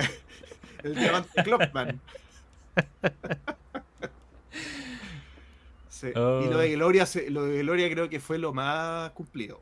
Yo creo que el de la. Sí, pero sí. porque No, pero sí, porque se, lo- se po- podría haberse chantado la cosa, pero eh, la, la, la- la- No, pero la, pero la Gloria dijo, mira, fue, fue muy, fue muy como Yolanda Sultana, así como a fin de año se van a- y fue justo, y fue justo juego en el parque, así como Claro. va, va a haber un reencuentro gigante, fue muy Se van a mezclar las energías. y Debir va a invitar a Asmodee a un evento. Claro. claro, sí, que yo creo que sí, pues, si alguien se hubiese dicho eso ya el ganador, pero creo que nadie, nadie Claro. Es que igual estábamos un poco traumados del año anterior donde ni siquiera yo creo que eran más eran deseos. porque, porque no va porque Eran- nada, no habíamos eran- estado súper lejos. Sí, súper lejos. sí. Ay, ay, ay. Bueno, Así que bien. vamos por nuestras proyecciones para este año entonces. En mercado nacional, latinoamericano, mundial, ¿quién quiere partir? Va a estar dura la cosa. Ya, no nos riamos para que usemos el audio del próximo año. Continuamos. Ah. Eh, ¿Cómo va a estar? Espérate, esto está, esto está claro, esto tiene un orden. Eh, mercado nacional. Mercado. Que puede ser movimiento de la, de, de- de la venta y esas cosas. Yo creo que. Pucha. Es que me da miedo decir algo que, que pueda sonar como terrible, pero. Pero yo creo que va a. con- eh, va- va- va- no, no ha- la fisura, esta- estas cosas que está, estos cierres de tienda, yo creo que esto es el principio. A mí me Mm. huele que. Porque esto de la, de la burbuja de consumo lo habíamos hablado. Lo habíamos hablado, lo veníamos hablando hace tiempo. Y, y era un mito, era como que un mito, como que no, si es que cada vez hay más jugones. Yo creo que no hay cada vez más jugones. Yo creo que no está creciendo tanto el consumo, no está creciendo tanto la cantidad de consumidores. Y se hacen esfuerzos por meter más gente en el hobby. Yo creo que no hay cabida para tantas tiendas. Yo no estoy de acuerdo con lo que. el punto final, que no hay cabida para tantas tiendas, sí. Pero no estoy tan. La masa de jugones, eh, de jugadores, aumenta. Pero no, Los consumidores. no quiero utilizar la palabra evoluciona. Pero no sube esca- escalones. No, po. Porque el, el consumidor casual, que es el que, el que se mete y todo, tiene tres juegos. No, pero es que. Va a sonar un poco burdo lo que voy a decir, pero sigue siendo mercado fractal de juegos chicos. Y va a seguir así. Sabes que el otro día vino mi sobrina eh, porque va a hacer un contenido de juegos de mesa y me decía, ah, pero si este yo lo jugué con mis amigos, ay, este, este es el tipo de juego que a mí me gusta, ay, este lo probé en tal parte, ay, sabía harto de juegos de mesa, mucho más de lo que yo creía, pero puros juegos de iniciación. Y habían Sí. probado 10 juegos sin mí, pero de iniciación. Entonces, quizás aumenta, pero no hay pasos superiores porque no están interesados o porque nadie se ha preocupado de, de llevar de la manito al siguiente paso. No, es que, mira, yo tengo. Yo tengo la. Yo pensé mucho esta, esta predicción. Y. y es como. Y es más bien específica. Eh, y que tiene que ver con este mismo diagnóstico. Es que, que yo creo que eh, lo que va a pasar es que el, la mayoría del consumo se va a enfocar, de hecho, la mayoría del, de los esfuerzos y, y incluso de los ingresos de las tiendas va a ser por juegos de entrada y que eh, los juegos para, para jugones van a ser cada vez más caros y más escasos nomás. Entonces, Entonces, claro, van a va a seguir llegando. Claro, obvio que va a llegar hit, obvio que hay el hit, pero el hit, ¿cuánta gente de verdad está interesada en comprarlo? Y, y, y, es gente que está tan interesada en comprarlo que te pueden cobrar el palo y, y, uno lo tiene que pagar nomás. Y en el fondo... Eh, y, o sea, en el fondo, como que la ganancia por masa va a seguir siendo los juegos masivos, obviamente, eh, valga la redundancia, pero el corte por los juegos más, más de autor va a ser más fuerte. Entonces, eso. Totalmente, de acuerdo, adhiero, creo que es así. Eh, ya. JP, ¿algo más que de los otros mercados, algo que quisieras agregar? Eh, de, de, los otros que están acá, el latinoamericano. Latinoamericano, internacional, como quiera.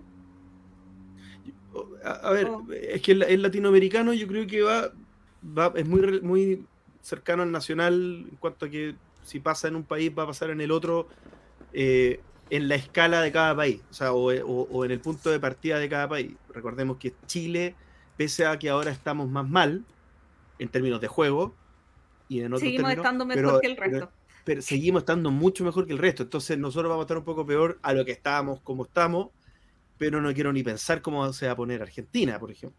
Argentina va, se va a acrecentar lo de la producción nacional. Es que la producción nacional en Argentina es un tema no de esta industria, es un tema de, de todas las industrias todo. O sea, si, al final es así y mientras más brechas existe con el, con el tipo de cambio, con la inflación, eh, más pasa esto. Entonces se va a acrecentar algo que... Pero esto no es un tema de, de vaticinio lúdico, esto es un vaticinio económico. La crisis se va a acrecentar. Sí, y, yo sobre eso quizás como, como pronóstico... Eh, más latinoamericano, yo creo que una cosa que sí puede ocurrir es que en base como al éxito y al crecimiento que, ha tenido en Chile, yo creo que como que el modelo que se ha hecho en Chile podría empezar a replicarse en otros lados.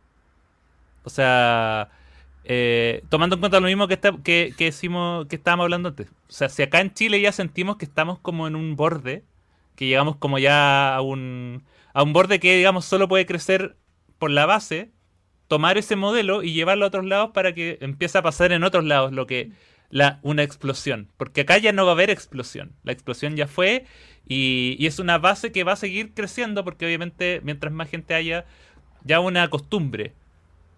Pero entonces para tener como ganancia explosiva, entonces yo me imagino que van a tener que tomar como la experiencia que se está haciendo acá y llevarla a otros mercados latinos, lo cual es bueno yo ir con mis proyecciones. Em, acá hay algo que no entiendo lo que escribí. Pero yo creo que, en el ámbito nacional eh, va a seguir. Em,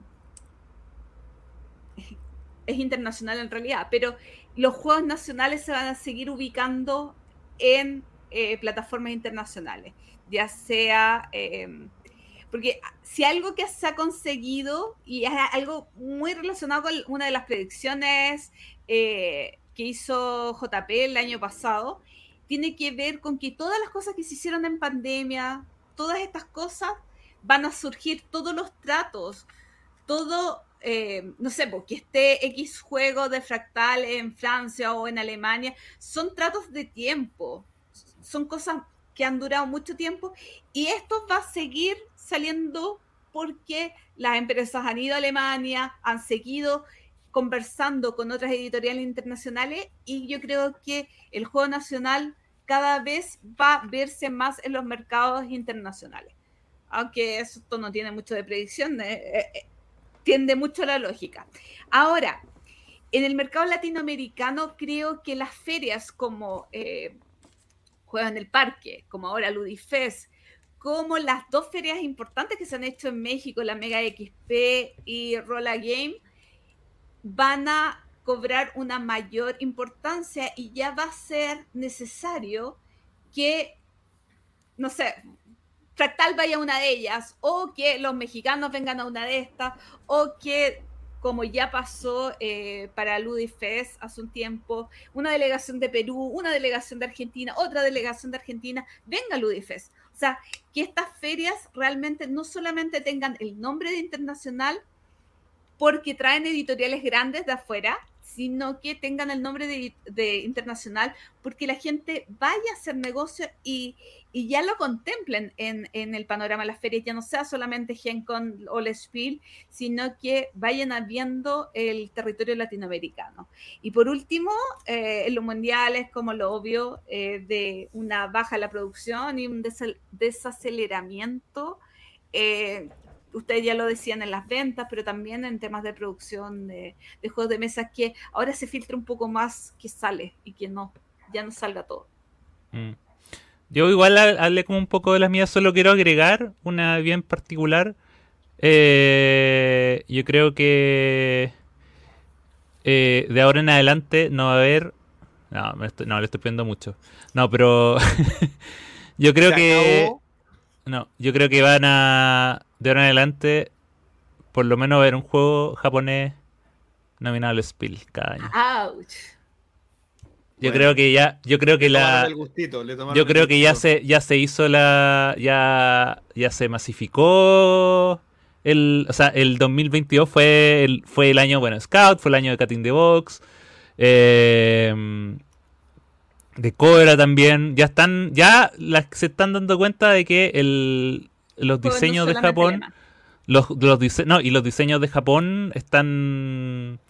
son bastante más universales y únicos. Y, todavía es un lugar como inexplorado como para traer cosas. Obviamente, haciendo el más occidental. O sea, lo que hicieron con Cutting the Box fue hacerlo. traer un juego de cartas hecho como es allá muy artesanalmente y ponerle una producción en la estándar occidental. Entonces yo creo que eso va a ser el, boom del, de este año. Espero. Yo tengo otra que no cachaba que, era como todas juntas, pero una del mercado mundial. Eh, yo creo que vamos a notar, esto no es como va a estar duro, todo, yo creo que en sí vamos a poder decir que va a haber menos interés de diseñadores y editoriales de producir tantos juegos yo creo que va a haber mm. un colapso importante. O sea, van a haber menos juegos. Van a salir menos juegos. Se van a, frenar desarrollos de juegos que quizá vienen en curso y van a empezar a trabajar en menos juegos en simultáneo. Y ahí va, a empezar a notarse, quizás se van a achicar las empresas, o quizás Mode va a seguir comiéndose a las más chicas, o algo va a pasar, pero, pero no, tiene sentido. O sea, no va a haber plata en el mundo para comprar tantos juegos el 2023.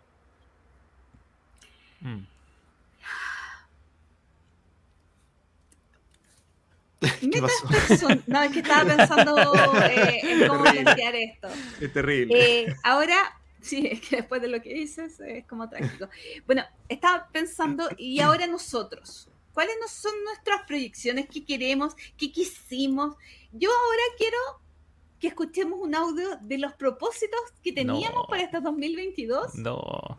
Y después comentemos si los cumplimos o no hacer más constante el tema de las maratones. Me gustó mucho la maratón que hicimos de Fell, me gustó muchísimo la maratón que hicimos de, eh, eh, de Nicia.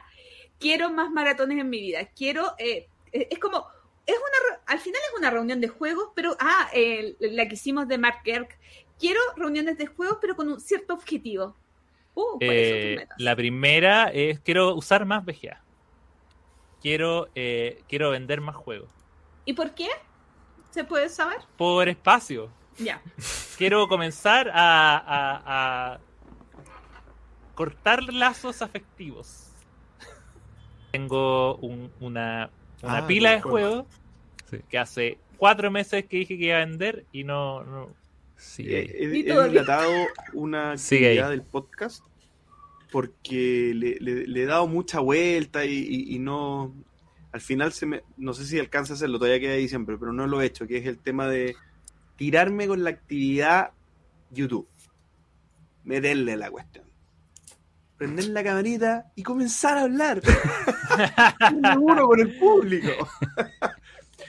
como que dije, ya, ahora sí. Y mira, venía, venía al computador, me sentaba y decía, ¿qué voy a hablar? Y me iba cabizbajo, acostar, me, me- me decía, no, ¿cómo se te ocurre que vas a hablar cosas? Es terrible, es terrible. Axel, la Roma sigue en tu casa. La Roma sigue, sigue creciendo. Hace cuatro meses hice una Roma y pasó un año, un año y cuatro meses tiene la Roma. Ay, la Ruma sigue ahí, la Ruma sigue ahí. Eh, pero, pero dentro de los propósitos del, de este año viene una metodología que va a solucionar esto. Estoy seguro. Estoy Perfecto. 100% seguro. Así que eso está, pero, pero las otras están muy cumplidas. O sea, efectivamente he jugado más VGA. He obligado a mis amigos a jugar VGA. Y, y es que aparte VGA se ha, se ha puesto bastante mejor. Con... Es una de las cosas buenas de, que una buena compra de Asmode.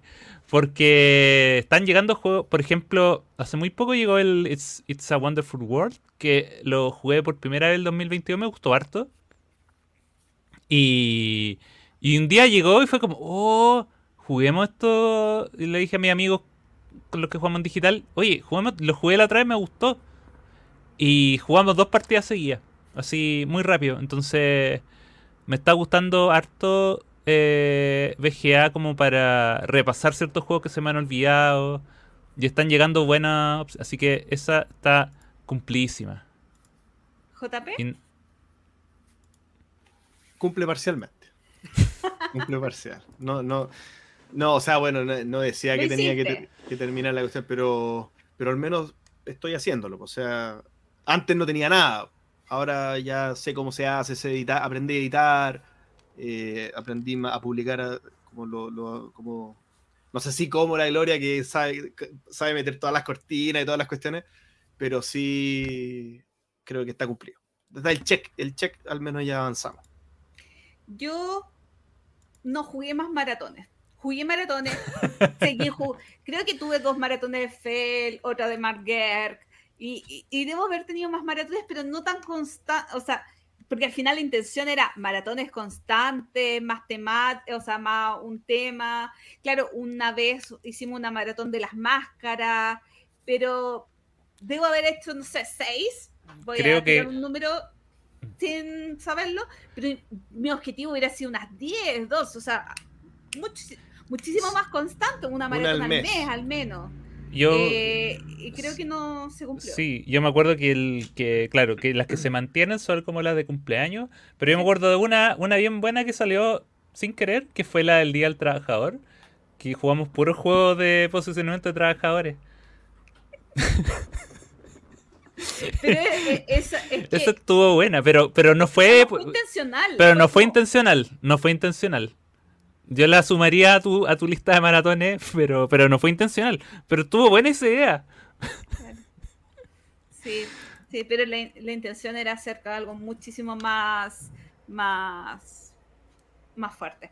Bueno, pero veamos cuáles son nuestros retos para, ¿Para este 2023. ¿Para qué si no los vamos a cumplir? Porque es importante enfocarse, es importante enfocarse. JP, ¿cuáles son tus retos o desafíos para este 2023? Para este 2023 están más relacionados con jugar.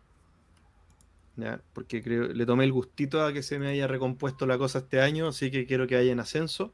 Y lo quiero traducir en que hayan dos puntos. Dos Rankafest. Quiero que hayan dos Rankafest. Está difícil, porque la logística es compleja. Pero creo que es lograble. Dos Rankafest el 2023. Dos, dos cabañitas lúdicas. Cabañitas lúdicas. Eh, en- con el Diego eh, y la Vale y la, y la Flo nos fuimos a una cabaña en Olmué eh, y, y jugamos juegos de mesa todo un fin de semana con piscina, con, con airecito limpio, Olmué estaba precioso, lleno de verde. Eso, eso hay que repetirlo, eso hay que hacerlo más veces y creo que el 2023 tienen que haber dos cabañitas lúdicas. Y lo otro es que quiero gestionar la prueba de los más esperados de, de Essen, creo que, eh, lo que lo que he hecho siempre es que de manera natural van llegando y uno los prueba y uno dice, ah, probé este, probé este otro, pero quiero tenerlos anotados y probarlos. Quiero probar los cinco juegos, eh, porque les tengo mucha fe y, y, y, hasta, y este año Gloria no me dejó hacer trampa con juegos que todavía no van a salir, entonces es, es factible probarlo. Sí, es, compli es, complicado porque hay muchos juegos que no, no sale, salen en el Spiel, entonces, ¿cómo, ¿cómo tener acceso? Plataformas no, pero, digitales. pero los juegos que escogí sí están, pues, el ah, el, sí, sí, no, sí están. El Revive va a estar, sea, va a estar el 2023, creo. ¿O no? Yo creo que sí. No, no te entendí, JP.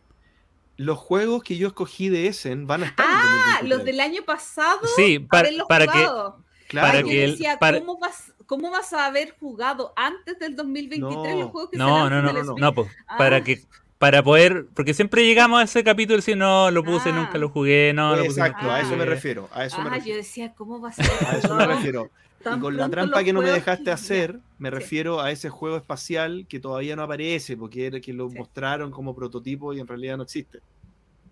Boyfail, creo, algo así. Sí. Ah, casi me da un ataque. Y yo decía, pero ¿cómo JP quiere hacer eso si es imposible? Ah, ya. No juega nunca y va a probar. va a probar Los juegos que todavía no salen al mercado. Claro. Yo digo, ¿qué? Por Tabletop Simulator. ¿Cómo los va a probar? Ah, ya, ok. Axel.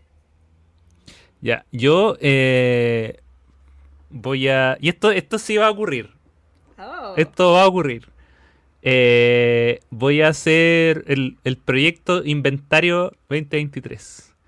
¿Inventario? Porque. Inventario. Porque ya hay, hay dos cosas que, que, ya me molestan. La primera es que todo, todos me preguntan, yo soy que, oye, ¿cuántos juegos tienes? Oye, ¿cuántos juegos tienes? Y no sé, no sé dar esa respuesta. Tengo los que. No, no, no llevo un registro consciente de cada juego. Que, entonces voy a comenzar hacer un inventario para saber eh, el número exacto de juegos. Y aparte porque también eh, hay ciertas aplicaciones que utilizan como tu inventario eh, completo de la BGG para sacarte estadísticas, como por ejemplo el número, cuántos... ¿Cuántos juegos de tu el No, por ejemplo, el género predominante en tu Ay. ludoteca. Por ejemplo, ese tipo de cosas que también me gusta saber.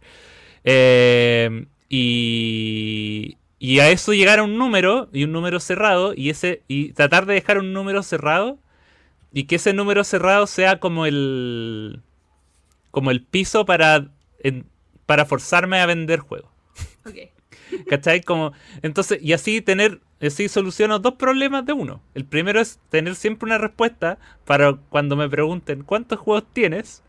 Y la otra es un sistema que me obligue a, ir desprendiéndome de, los juegos. Y eso, eso va a pasar, eso estoy seguro que va a pasar. Probablemente después, después del viaje a Japón, porque ahí obviamente va a aumentar la ludoteca. y no quiero dejar a nadie afuera de esa linda causa. Y, y lo otro era eh, ponerle pino a la producción de contenido. Oh. A mi a mi, mi Instagram. A la jueguería, para que hayan cositas. Porque, le, como le comentaba a la, a la Gloria la trae, mi computador viene con un con una con una prueba de Adobe que, que va a vencer, no sé, son seis meses, entonces quiero aprovechar esos seis meses para... Ya han pasado tres meses. Y ya han pasado tres meses y no he hecho nada. entonces me quedan, tres, me quedan tres meses más. Y, y, quiero hacer algunos formatitos que he estado pensando. Porque quiero hacer cosas, cosas simpáticas, no quiero hacer lo, lo mismo de siempre. Entonces tengo que pensar en, en un formato que me convenza. Pero, pero quiero ponerle movimiento a, a la jueguería. Ya. Yo el 2018 tuve un reto de jugar 365 juegos distintos. Qué fácil. No, eso no es reto, popular. 365 juegos ah, distintos. distintos. Ah, eso sí es reto, Gloria. El tema es que ese año se me hizo súper difícil y lo cumplí. Pero este año, o sea, el año que pasó, el 2022, jugué 332 juegos distintos. Sin proponértelo. Sin proponérmelo. Y me di cuenta en diciembre y fue como, si me hubiera dado cuenta en octubre que estaba tan bien, en realidad podría haberlo cumplido. Entonces, este año quiero también eh, proponerme intentar llegar a los 365 juegos diferentes, pero incluyendo prototipos. Em, no, no me voy a estresar por este, eh, por este reto, pero total, el año pasado casi lo hice sin intención. Lo otro que tiene mucha relación es que quiero ordenar mi manera de jugar. Me refiero a mi ludoteca. No ordenar la ludoteca, que también tengo que hacerlo, pero no lo voy a poner como propósito, sino encontrar un sistema para sacar los juegos y jugarlos más, eh, como darle un ciclo a mi ludoteca. ¿Qué pasa? Mm. Mm. Me pasa que con los fillers hay filler que no juego hace cinco años. Me es mucho más fácil sacar juegos grandes y darle rotación que los fillers. Entonces, tanto juego grande como juego chico tengo que encontrar un método o una conciencia de decir, ya, estos cuatro juegos grandes los voy a sacar este mes y estos cuatro juegos chicos. Y después todo lo que salga, que, sal, eh, que, que llegue, se juega o juegos nuevos, pero tener como un mínimo de juegos de la ludoteca asignados a cada mes, por decirlo de algún modo. Mm. Eh, y no sé, puedo jugar dos partidas de X filler, pero como, como ir sacando un grupo de juegos de la ludoteca y decir, ya, estos son los que tengo que estudiarme, tengo que repasar, eh, para irle dando eh, mayor movimiento a mi ludoteca. Oye, mm, está bueno eso. Está bueno eso. Es que, ¿sabes qué? Es que con Axel yo lo hago. Eh, cuento, cuento la historia. Hay muchos juegos de Axel que me gustan o que no tanto o que quiero volver a jugar. Entonces, yo tengo una lista de los juegos que quiero jugar de Axel. Y, yo, y Axel me pregunta, ¿ya qué juegos quiero jugar? Y se le reenvío la lista. Y ahí yo elijo el que yo tengo ganas de jugar. Claro, entonces con la ludoteca de Axel sí yo hago este, este como, como movimiento pero con la mía no. Y la verdad es que necesito que sea con mi ludoteca, no con la de Axel, porque si, si fuera por eso yo no tengo juego. Eh, eso. Y así que fue esta inspiración, Axel. Y lo último es que tengo proyectos en YouTube hace dos años que no he concretado. Tengo cosas que tengo hasta hecha como la imagen y no he concretado. Entonces, tengo que tratar de concretar alguno de los como 500 proyectos para el entreturno en YouTube. Si no lo hago tampoco, nadie me va a decir Nadie va a saber porque nadie sabe cuáles son. Lo vamos a recordar, lo vamos a recordar en esta misma fecha el próximo año. Pero por ejemplo, tour lúdico, que, que me gusta mucho el concepto, pero es que la gestión me da flojera que es visitar o invitar a gente de diferentes países para que hablen sobre la realidad del país, visitar país por país. Oye, qué entretenido y qué fácil de hacer. Salvo que tengo que buscar a la gente y catetearla y, poner un día, una fecha, una hora y un lugar. Y así muchos otros proyectos, pero me ha dado flojerita. Quizás el 2023 sea el año, si no el 2024. ¿Qué tal? Oye, y quiero, quiero sumar a, lo anterior que la, el, el tema del inventario lo tenía pensado de hace rato, pero la pero lo que me motivó y dije, ya, tienes que hacerlo, fue cuando la Gloria me enseñó que en la aplicación de Game Stats te puede elegir qué juego quieres jugar al azar. Es como que te dice, ya, ¿qué quieres jugar? Y, el juego te, la, aplicación te dice un juego de los tuyos que tienes. Oh, Entonces, Qué compromiso. Entonces necesito tener la, la ludoteca actualizada para que me tire juegos bueno. No uno que ya para, para, que, oh, claro, de repente, sí, pues juegos que, no, que, que, que vendido, juegos que... Eh, eh, porque no, no tengo acá el filtro. Por ejemplo, si tiro el filtro, de repente me pueden salir juegos que, que juegue con la Gloria, juegue con JP, que está en el bistro. Y no necesariamente. Y creo que, creo que ahora se pueden hacer hasta como carpetita. Entonces podría hacer como una carpeta de juegos de a, dos jugadores. Ay. Cronología lúdica. En esta oportunidad nos vamos al no tan lejano año del 2018. Cada vez más cerca de encontrar las líneas temporales, de que se crucen las líneas temporales con el presente. Cada vez menos al pasado. Tengo una viaje. pregunta. ¿Y en el capítulo eh, 124 hablaremos de los juegos del futuro? Sí, obvio. Uh, Vamos, y vamos a hacer nuestro top de los juegos que más nos van a gustar el 2018. Ay, así que, bueno, eso, esa tarea se la vamos a dejar a la máquina del tiempo de, de JJ, que ya un clásico. Así que, por favor, JJ, llévanos hacia el no tan lejano año de 2018 y cuéntanos qué, qué salió es- ese año en la cronología lúdica. ¿Ah? ¿Ah? ¿Ah?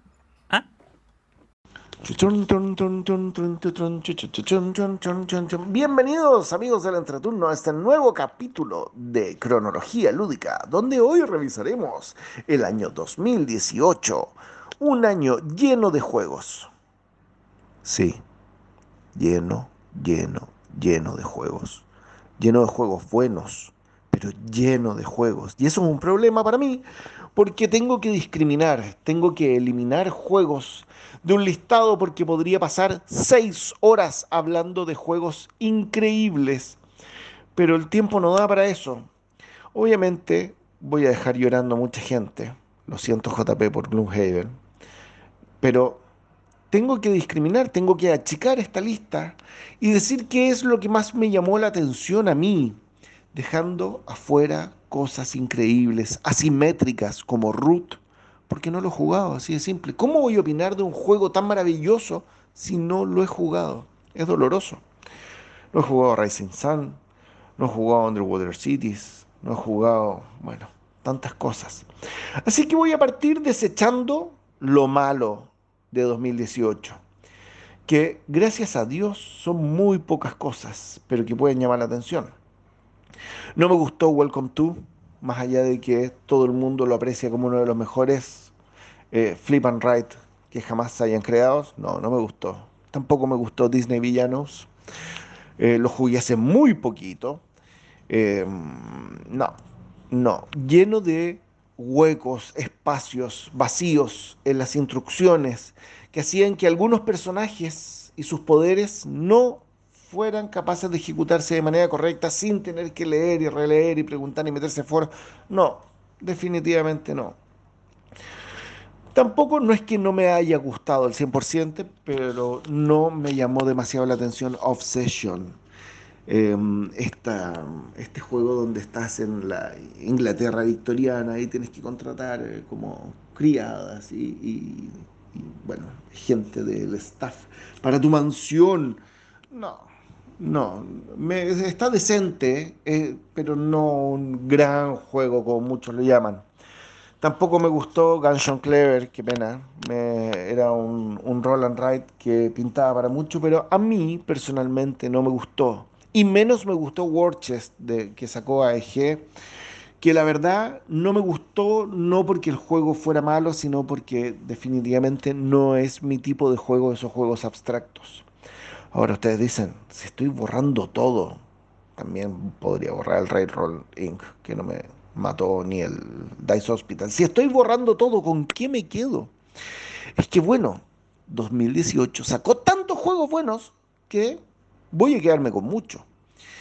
Y voy a partir por, a ver, si lo vemos desde la parte estética, Everdell es el ganador por lejos del año 2018 las ilustraciones más maravillosas jamás creadas de este juego de colocación de trabajadores con ese, es un mapache el que está en la portada, supongo que sí, y ese árbol que tú armas que no sirve absolutamente de nada, salvo para que lo admires y veas lo maravilloso que es este juego donde vas paseándote por esta villa, donde vas a ir consiguiendo recursos, pero en forma de frutitas bonitas, em, no sé, y luego juegas tu carta y, y empiezas a construir esta ciudad y que te van a dar puntos y poderes. Tan maravilloso es que incluso si el juego fuera una basofia, lo recomendaría, porque es hermoso, hermoso, hermoso. Pueden decirle a, a, todo el mundo que tiene el juego más lindo del mundo. Y dicen que la edición deluxe, la cual no tengo ni he jugado, es aún más maravillosa. Otro juego muy simpático es un backbuilding llamado The Quacks of, of Quedlinburg. Un nombre complicado y en español se me olvidó el nombre, lo sacó de Vir, muy simpático y entretenido, eh, ganador del el juego del año, estoy casi seguro que ganó el juego del año, pero bueno, un juego que llama la atención por su simpleza, es un juego familiar, donde vas a ir mejorando tus posibilidades al meter cositas de tus pócimas dentro de tu bolsita y poder ir haciendo cosas mejores durante el juego. Muy bueno, me gustó. También me gustó Teotihuacán, pero es un juego complicado de explicar por acá en el podcast, así que lo voy a dejar así. Era un juego pesadito em, de dados donde vas eh, eh, moviendo estos dados dentro del tablero y van pasando cosas, pero me lo voy a saltar. Igual que el Architects of the West Kingdom, que lo jugué hace tanto tiempo que ya no me acuerdo por qué le puse tan buena nota, pero sí tengo un buen recuerdo de él. Eh, ay Dios. Y, hay uno que me pesa no haber jugado, déjenme decirles. Es Western Legends. Me gusta la originalidad en los juegos. Me gusta cuando los creadores salen del formato normal. Y Western Legends es un juego estilo sandbox, como sin límite. Ustedes lo habrán visto en los juegos de video donde eh, hay, hay juegos donde tú llevas a tu personaje hasta el fondo, al fondo, al fondo de un mapa y nunca se acaba y siempre hay algo que encontrar, algo nuevo, algo increíble. Eh, algo así dicen que es Western Legends, que no he jugado, no puedo hablar con propiedad de él, pero que eh, en cuanto a originalidad es un juego que llama la atención de la gente. Pero hablando de originales y algo que me marcó el 2018, sin duda esta maravilla que editó en español Fractal que se llama The Mind. ¿Cómo a un autor se le ocurre hacer algo así, tan impresionante? Donde se juega en silencio, donde todos van a poner cartas en orden ascendente, pero ¿quién lo hará primero? Porque tienes un mazo de cartas en orden correlativo y vas a jugar tu carta o vas a esperar a que otro la haga antes. Pues si tienes un 3 en la mano y tú tienes que jugar en orden ascendente tus cartas, puede ser el que tenga la carta más, bajo de la, más baja de la, mano, de la mesa y podría jugarle al tiro. Y si alguien tiene el 1, te esperarás o no. Y hay un timing mental increíble. Yo sé que hay gente que se ha puesto a contar eh, mentalmente y al final hay grupos que han chacreado el juego, pero cuando uno lo juega con alguien que nunca lo ha jugado y que se enfrenta a esta experiencia por primera vez, es algo llamativísimo, muy, muy entretenido.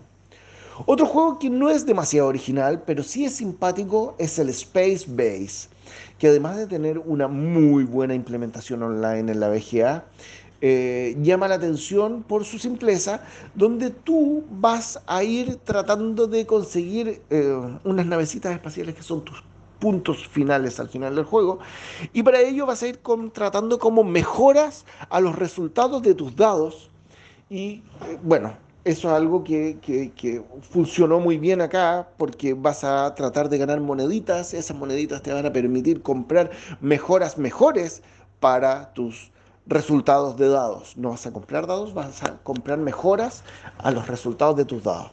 Eh, una, una opción interesante para los que les gustan los juegos familiares. Y si hablamos de juegos familiares, pero esto ya es Party Game, no puedo dejar de mencionar el Just One, que sacó repos y es distribuido por Asmodee. Just One es un juego cooperativo yo no me hablen de cooperativos, para mí no están en la lista los cooperativos como para juegos para mencionar, pero Just One sí lo está, porque es un party cooperativo donde eh, vamos a tener que darle pistas a un eh, juez que va a tener que descubrir un término escondido. Pero todos van a dar una pista, pero si una pista se repita con otro, se eliminan y el juez se va quedando sin pistas. Por lo tanto, no hay que ser demasiado obvio con las pistas. Es un juego que dura 10 minutos, pero no conozco a nadie que no lo haya disfrutado, realmente. Em, otro juego que me encantaría probar, pero que no llegó a Chile y que si llegaría, llegaría a un precio absurdo, es uno de Restoration Games, que es una reedición del Fireball Island. En este caso se trata de Curse of Vulcar. Em, Restoration Games es una editorial que se dedica a rescatar juegos antiguos, abandonados, y darles una manito de gato. Y lo han hecho tan bien, lo hicieron tan bien con Downforce, por ejemplo. Eh, es una marca que hay que tener en consideración. Vale, vale la pena seguirlos. Y hablando de cosas antiguas o de diseñadores antiguos que han seguido teniendo vigencia en estos tiempos, ¿cómo no mencionar? Uy, puede que me esté equivocando. Puede que me esté equivocando en este momento. Sí, me equivoqué. Estaba pensando en Richard Garfield, pero no, no es Richard Garfield. Es un autor nuevo, Phil Walker Harding, que sacó Gizmos. Gizmos, un juego donde vas armando un mecanismo con cartas, donde vas a ir armando tu maquinita desde abajo hacia arriba, sacando unas bolitas como en el Potion Explosion, pero estas bolitas les vas a dar una utilidad diferente.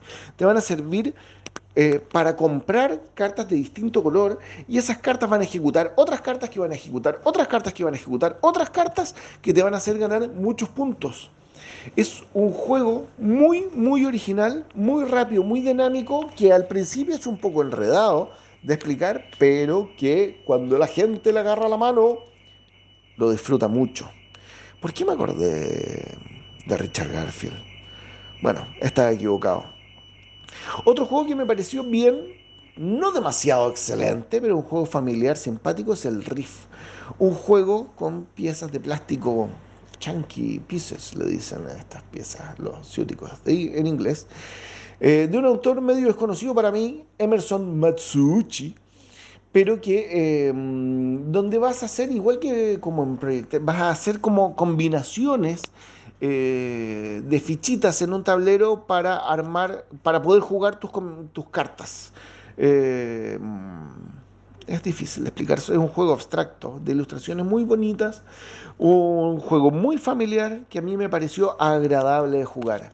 Y hablando de juegos familiares, ¿cómo no podemos mencionar al gran Camel Up en su segunda edición, donde destruyeron, literalmente destruyeron unas ilustraciones divertidas, entretenidas. Yo no sé por qué hicieron eso. Podrían haber mantenido esas ilustraciones fantásticas.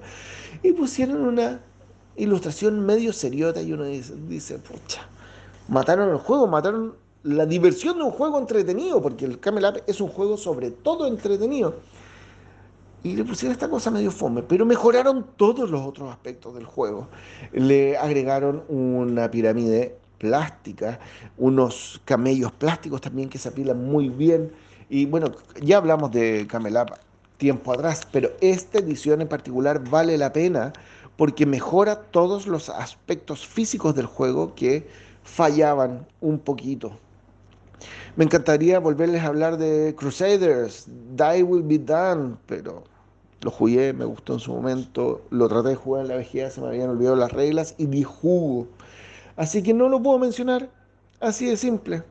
Al que voy a mencionar de pasadita solamente como un homenaje es la décima edición del Container, que es un juego que sacó Franz Beno de Launch. Hace mucho tiempo Franz Beno murió eh, hace unos años atrás de cáncer y dejó un legado de juegos muy difíciles de igualar. Em, bueno, que en paz descanse. Pero quienes no descansan eh, son la gente de Alia, porque Alia, bueno, junto con Ravensburger, sacaron su primer juego Legacy. Esos juegos que se autodestruyen y que son tan caros y que uno termina matándolos para siempre. The Rise of Queensdale. ¿Alguien lo ha jugado? ilustraciones lindas, eh, un diseño de Inca y Marcus Brand, un juego ilustrado por Michael Menzel. ¿Qué puede salir mal ahí? Bueno, me lo dirán ustedes. Lo menciono, pero no lo he jugado, estoy mintiendo, no lo he jugado. El que jugué sí es el Luxor de Rudiger Dorn, uno de mis autores favoritos, y que em, fue nominado al juego del año el año 2018, donde vas a ir avanzando a través de una pirámide tratando de conseguir tesoros dentro de la pirámide y tratando de ser el primero en llegar a los sarcófagos al final. Y el mecanismo de juego es muy original porque vas a ir consiguiendo unas cartas em, que te van a permitir moverte. Vas a tener, creo que son cinco cartas desplegadas en tu mesa, pero vas a poder ocupar solamente la de los dos extremos. Y cuando ocupas una, queda desbloqueada la otra. Entonces tú puedes planificar un poco tus siguientes jugadas para poder seguir avanzando. Un juego muy entretenido y de corta duración. 2018 em, también fue el año de los hermanos Kendall, que los conocemos por juegos como el History of the World. Y el 2018 sacaron de nuevo el History of the World, después de haber sacado el A Brief History of the World, que era una reimplementación del History of the World. No son muy originales, pero la mecánica del juego es bien entretenida. Es un juego de civilización, podemos decir, y de combate eh, no es un juego de guerra propiamente tal, es más cercano al Small World, yo creo que de aquí se basó el Small World, porque tú haces entrar una civilización al juego y la tratas de desplegar, tratas de conseguir la mayor cantidad de puntos posibles, el tiempo que dure tu civilización, hasta que ésta decae y se va tan tal cual como en el Small World. Em, acá, bueno, estamos hablando de civilizaciones reales y que, bueno, tiene cada una una capacidad especial. Eh, hay una catapulta muy simpática. La verdad es un juego que recomiendo. Un tiempo de duración bien largón, la verdad. Eh, nosotros lo jugamos de a 5 jugadores, que es el recomendado. Y efectivamente la experiencia de juego es maravillosa, pero se extendió por más de 3 horas y lo estábamos jugando de noche, así que estábamos medio cansados. Un juego para no jugar cansado, en todo caso, Stewards, que eh, con estas ilustraciones rarísimas de pajaritos cuadrados, eh, vamos a ir coleccionando pajaritos, em, poniendo a un extremo de las filas que hay en el tableur, como le dicen los ciúticos, un, vamos a poner un pajarito y si coincide con el pajarito de la otra esquina te llevas todo lo del medio. Y en ese todo lo del medio vas a armar tus sets de pajaritos para puntuar. Un juego muy simpático, rapidito, entretenido. Y eso es más o menos el 2018. No menciona a Kramer en ningún momento. Qué feo, qué feo. Bueno, Kramer ese año sacó el Cusco, una maravilla de juego que está basado en, o, es una reimplementación de su juego Java. Em, este, en este caso con los incas. Muy, muy bonito juego, pero me encantaría hacer una cronología lúdica de nuevo o volver al pasado y volver a hablar del Torres, del Tikal, del Java, del Mexica, de, de todas esas maravillas que, bueno, ya las hablamos en su momento, pero dedicarles un capítulo especial, invítenme por favor a hacerlo. Mm, bueno, creo que eso sería. Tengo muchos más juegos que mencionar, pero no los diré. Hasta la próxima, mis queridos amigos entreturnianos. Uh, ¡Qué buen año!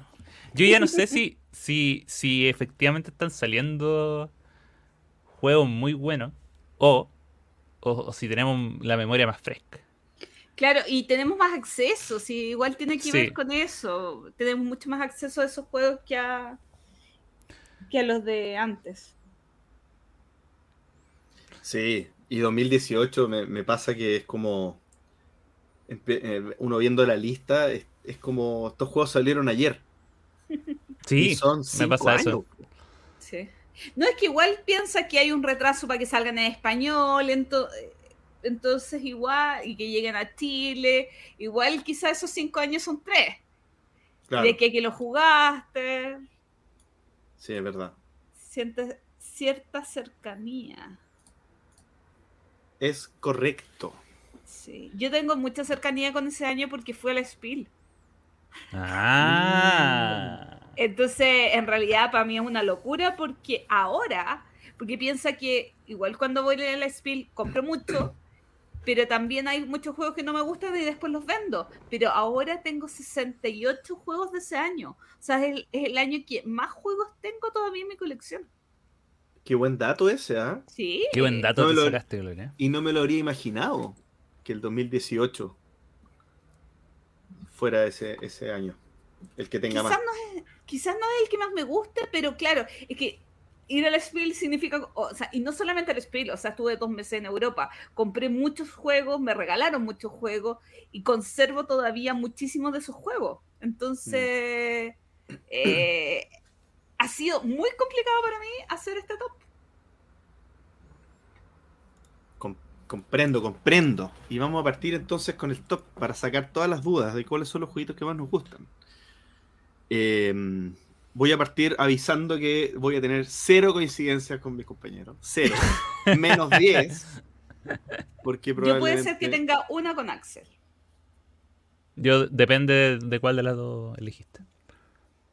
Así que los voy a dejar al final a ustedes para que vean las coincidencias que van a tener, pero yo sin duda no voy a tener ninguna.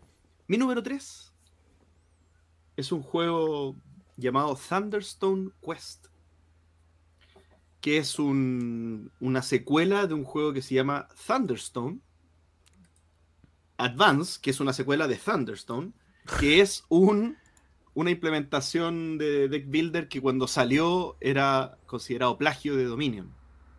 Y después se entendió que Deck Builder era una mecánica y empezó a usarse indiscriminadamente, pero cuando salió fue, como o, o, el primero o de los primeros juegos que salieron después de Dominion con la mecánica de Deck Builder. Y Thunderstone Quest, eh, la idea es que es como un RPG con Deck Builder. Eh, y el quest, la parte quest es que tiene un mapa y uno va con una figurita avanzando por un dungeon y haciendo distintas cositas.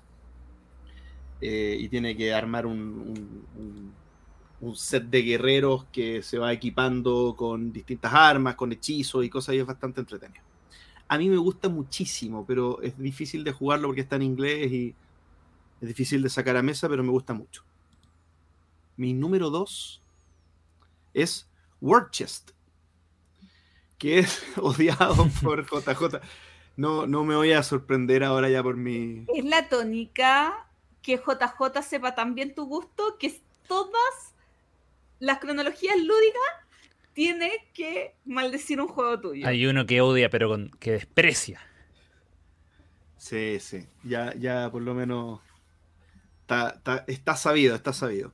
Pero War es un juegazo, un juegazo eh, de uno contra uno o dos contra dos, pero en realidad es un típico uno contra uno que se esfuerza que sea un dos contra dos, eh, en el que vamos usando fichitas con un sistema de backbuilding eh, y en la medida que vamos sacando las fichas las podemos desplegar en el tablero, pero si sale una que es igual a la que ya tienes en el tablero, entonces la vas activando. Entonces tiene como un sistema en que vas haciendo un motorcito para desplegar fichas, activar, y tenéis que mm, mm, eh, dominar seis espacios en el tablero antes que tu enemigo. Es súper entretenido, súper sencillo de explicar. War Chest mi número 2. Y mi número 1, Brass Birmingham. Eh, que para mí es mejor que Lancashire. Me gusta muchísimo. Eh, eh, disfruto mucho este juego. La verdad, el, tema de que haya un sistema de, como de economía en el que tú puedes tener distintas estrategias de acuerdo a lo que se va necesitando, si se necesita metal, si se necesita carbón, si se necesita cerveza, estar atento más o menos al desarrollo de los otros jugadores. Y ese tipo de interacción media como modalidad zángano, me encanta, como estar leyendo esas cosas. JP, ¿y por qué crees que ese juego no estaría en nuestro top 3? Porque por los otros que hay, por los otros que hay. Es que no me ah, hagáis hacer spoiler, pero yo creo que hay otros que yo creo que tuyo no es.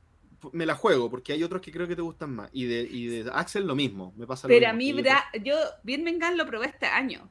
Eh, y la verdad es que me gustó mucho. Es muy bueno. Cruzo los dedos, entonces, cruzo los dedos. ya. Eh, voy con mi, con mi lista que, spoiler, no está Brass, así que conmigo efectivamente no va a ser. Em, mi número 3 es un, un juegazo que me encanta que tengo, que apoyé en Kickstarter. Esto ya era un año de, Kickstarter. No sé si me llegó el 2018, probablemente no. Eh, pero, pero me gusta mucho que es Smartphone Inc.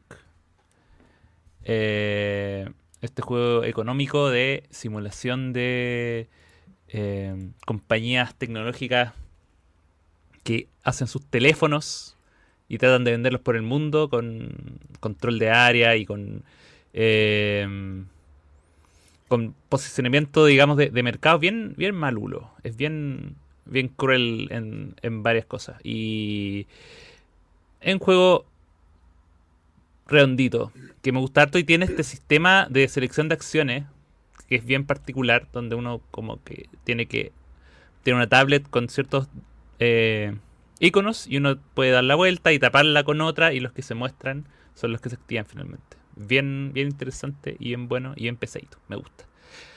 Mi número 2 eh, tenía que elegir uno.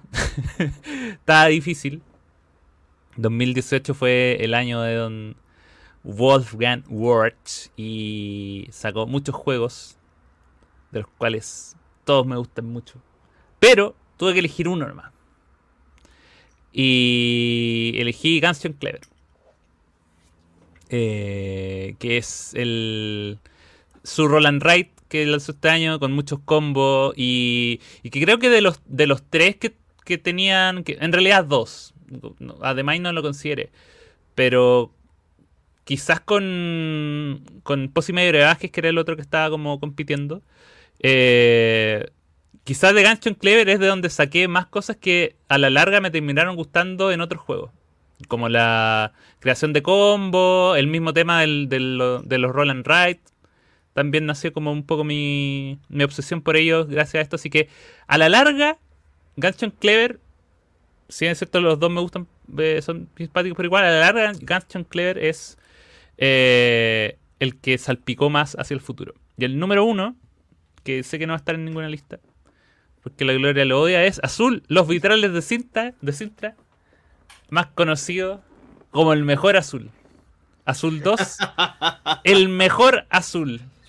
No hay otro azul mejor que los vitrales de Sintra. Eso ya se discutió y eso ya se zanjó. Pero es de Así conocimiento que- público que es el mejor azul. Es de ¿Eso no lo conocimiento público. eh, Ah. Está sacramentado. Hay un De hecho, según BGG, no. Así que. Pero que pesca la BGG. Oiga, oiga, oiga. Ya, hemos- ya hemos hablado de la BGG y el- los, los vicios que tiene ese sitio. Pero no, Vitrales de Sintra, Mira, mi azul Azul favorito. 1 está en el puesto 69 y Vitrales de Sintra en el 379. No, es puro hype. Víctima del hype. De hecho, Pabellón de Verano está en el 159. Eso, qué equivocados. Qué equivocados que están. Y el 4 no hablamos. Ya. No existe. Y el 4 no existe. Es una Gloria. ¿Qué decepción, Axel? Yo pensé que íbamos a coincidir. Ah, tengo un problema. Eh, con el 3 no me puedo decidir. No, ya Después, partidas. eh, es que con el 3 no me puedo decidir. No me puedo decir, no me puedo decidir con el 3. Tengo un, tengo un serio problema, no me puedo decidir con el 3. Así que los voy a nombrar a los tres rápido. Fertility, Ganímides y Wolf, The Wolfram Wars, mi favorito, y Lucio. Pero está, está eh, eh, Illusion es tu favorito entonces. No, esos No, tres de... Esos eh, son los en tres tres en el número el 3. tres. No, qué trampa. La- Lanza no trampa. pude, no pude, no pude. Yo, yo En tuve que hacer un gran esfuerzo. En el número 2 hay un juego que también es, a nadie le gusta, a mí me encanta, eh, de la escuela italiana, el Newton. Juego con poquita interacción, pero a mí me hace sumamente feliz el Newton. Y en el 1, el que pensé que podíamos coincidir con Axel. Axel parece que ya no tiene tan buenos recuerdos de este juego, que es increíble y una maravilla. Eh, me gustaría perder la memoria solamente para volverlo a jugar y sentir esas mismas sensaciones nuevamente. Detective. ¿Qué juego más buenos detective? ¿Qué le corre en contra para rankearlo siempre? Es que como es una experiencia una sola vez, eh, ¿cómo lo vas a poner en tu top 10 de mejores juegos? ¿Cómo lo vas a poner en un top un juego que lo juegas una sola vez? es complicado. Pero todos los años siguen saliendo nuevas expansiones, nuevas cosas, y de hecho está a punto de salir la versión de Batman. Esa es la que quiero. Voy para ella. Sí. Voy para ella. Con la de Batman me, me recuperan. Sí. Eh, Tuvo, tuvo, en la, tuvo en la consideración, pero no, no alcanzó a ser. Probablemente por el factor de. que mencionaba de. que se juega una vez. y, y yo creo que por otro factor, Axel, porque tú solamente jugaste la primera caja de detective, que es obviamente la que salió este año, pero yo he seguido jugando las siguientes cajas. No, yo igual jugué la de los 80. Ah, ya, pero no jugaste. Pero so- so- solo esas dos, solo esas la dos. otra, sí. eh, la otra sesión, la sesión 1. Sí, De hecho, No. yo acá tengo conexión Viena también eh, para jugar, entonces, y me faltan comprar la de los perritos, o sea, del- de, los animalitos. Yo, yo sigo con Detective Full, Ah, entonces me hace muy feliz el jueguito. me parece. Amiguitos, otros juegos que destacar. Eh, yo voy a nombrar algunos. Bueno, en mi top 3. Fertility lo encuentro una joya, un jueguito rápido que si sabes jugarlo o, o- o- o si juegas con gente rápida, en 15 minutos sacas una partida exquisita. Que pasa lo mismo con Ganímides, que es un juego que en 20 minutos, si sabes jugarlo, lo puedes jugar. Terminan siendo como filler de caja grande, muy satisfactorio para, para jugones y, y también muy agradables para eh, gente que tiene menos experiencia. La partida va a ser un poco más lenta porque van a estar eh, teniendo un acercamiento a un juego, pero son juegos de entrada muy agradables. Eh, otro juego que a mí me encanta, mi favorito de Fractal, de, de hecho debería haber estado en el top. ¿Quién fue? Juego de memoria y rapidez donde tu mascota se hizo caca, una mascota se hizo caca, y tú tienes que intentar que no haya sido tu mascota. Y por último, porque uno creo que se lo voy a dejar a Axel, eh, un juego de dos jugadores, saben que a mí no me gusta mucho jugar de dos, pero que tiene una produ- producción increíble y es muy loco, es el Quiero. Este juego de Zen donde cada jugador tiene un camión que son relojes de arena y ese es el tiempo máximo donde tú puedes tirar frenéticamente dados para ir comprando cartitas. Hoy es una locura, lo encuentro muy entretenido, eh, digno de destacar de este 2018. Eh, mira, yo hoy yo tengo tantos que los voy a pasar nombrando. Quizá me detengan algunos, pero em, por ejemplo, Sunset Over Water, un jueguito filler muy bonito de pintar, hacer pinturas. Está Arrayal. Ese Arrayal. fue el que te dejé. Ese fue el que me dejaste. Ya. Eh, un juego muy loco. Muy bueno y muy loco. Y muy, muy colorido. Y em, de, de Portugal. Un juego portugués. Bien. Bien, bien interesante. De los que sé que se va a quedar para siempre en mi, cole- en mi colección. Yo creo que es una Eh, de las mejores implementaciones del Tetrix. Del Tetris como juego de mesa, sí. Bueno, está el Cryptid, que, bueno, hablamos harto este, del, de este juego porque estuvo nominado el 2022 a- al Spiel. Eh, pero originalmente salió el 2018. Y ya ese año ya me acuerdo que haberlo comprado y que me gustó. Eh, el Riff, el Riff que también... Olvidado, olvidado Riff. Creo que no... Sus, sus piezas de colores. Eh, cuando cuando Next Game hacía cosas cosas buenas. Ya. Eh, Tierras Bajas, que la Gloria lo odia, pero a mí me encanta. Es mi mi agrícola favorito, que no es de agrícola, pero hay que juntar Está ovejitas. recomendado por V. Recomendado por V, o sea, el mejor juego de V que no ha hecho V. Tierras Bajas. Está Solenia también, eh, juego muy loco de viajar por un mundo eh, que el día y la noche ocurren en un santiamén. Eh, Menara, juego de juego colaborativo de destreza. Una mezcla que jamás pensé que iba haber, pero eh, muy fotografiable. Está Betrayal Legacy, que lo jugué y es muy bueno. Yo creo que es la mejor forma de jugar Betrayal in the House of the Hill. Eh, Betrayal Legacy. Eh, le da todo el toque. Y aparte uno juega como con, generaciones de los personajes. Eh, y es más ordenado que el, que el caos que puede aparecer en un Betrayal, en Betrayal normal. Así que si alguna vez quieren jugar una experiencia de Betrayal, el Legacy. El Legacy, el Legacy. Eh, está también Let's Make a Pass Route, este juego Flip and Write, japonés. Mi primer, no, mi segundo juego japonés. De Japón, en realidad. Eh, el Coimbra, Coimbra. Juego que por fin está en mi colección gracias a JP. Pero el 2018 ya me gustaba mucho. Y Em, ¿cómo, y cómo no mencionar a Carpe Diem. ¿Cómo no mencionar Carpe Diem? El Fel eh, denostado. El denostado Fel, que era que era para mí el, el Fel de entrada hasta que después llegó Tuscany. Pero pero bueno, hagan sus pancitos. ¿sí? El, el, único problema ahí fue el tema de los colores. Nada más. Yo tengo la copia de JP y Axel tiene mi copia. Y, em, y últimos dos, Hail Hydra, mi juego de roles ocultos favorito. Tremendo juego. Y em, una mención rosa a un juego que no me gusta, que es Silk, pero que es el primer juego que, eh, que me firmaron los autores. Así que es un juego especial. de, lo que, va quedando, de lo que va quedando. Hay cositas que nos han dicho. Juego que me gusta mucho de Mind Clash Games, eh, Cerebria. Salió el 2018, un montón de años.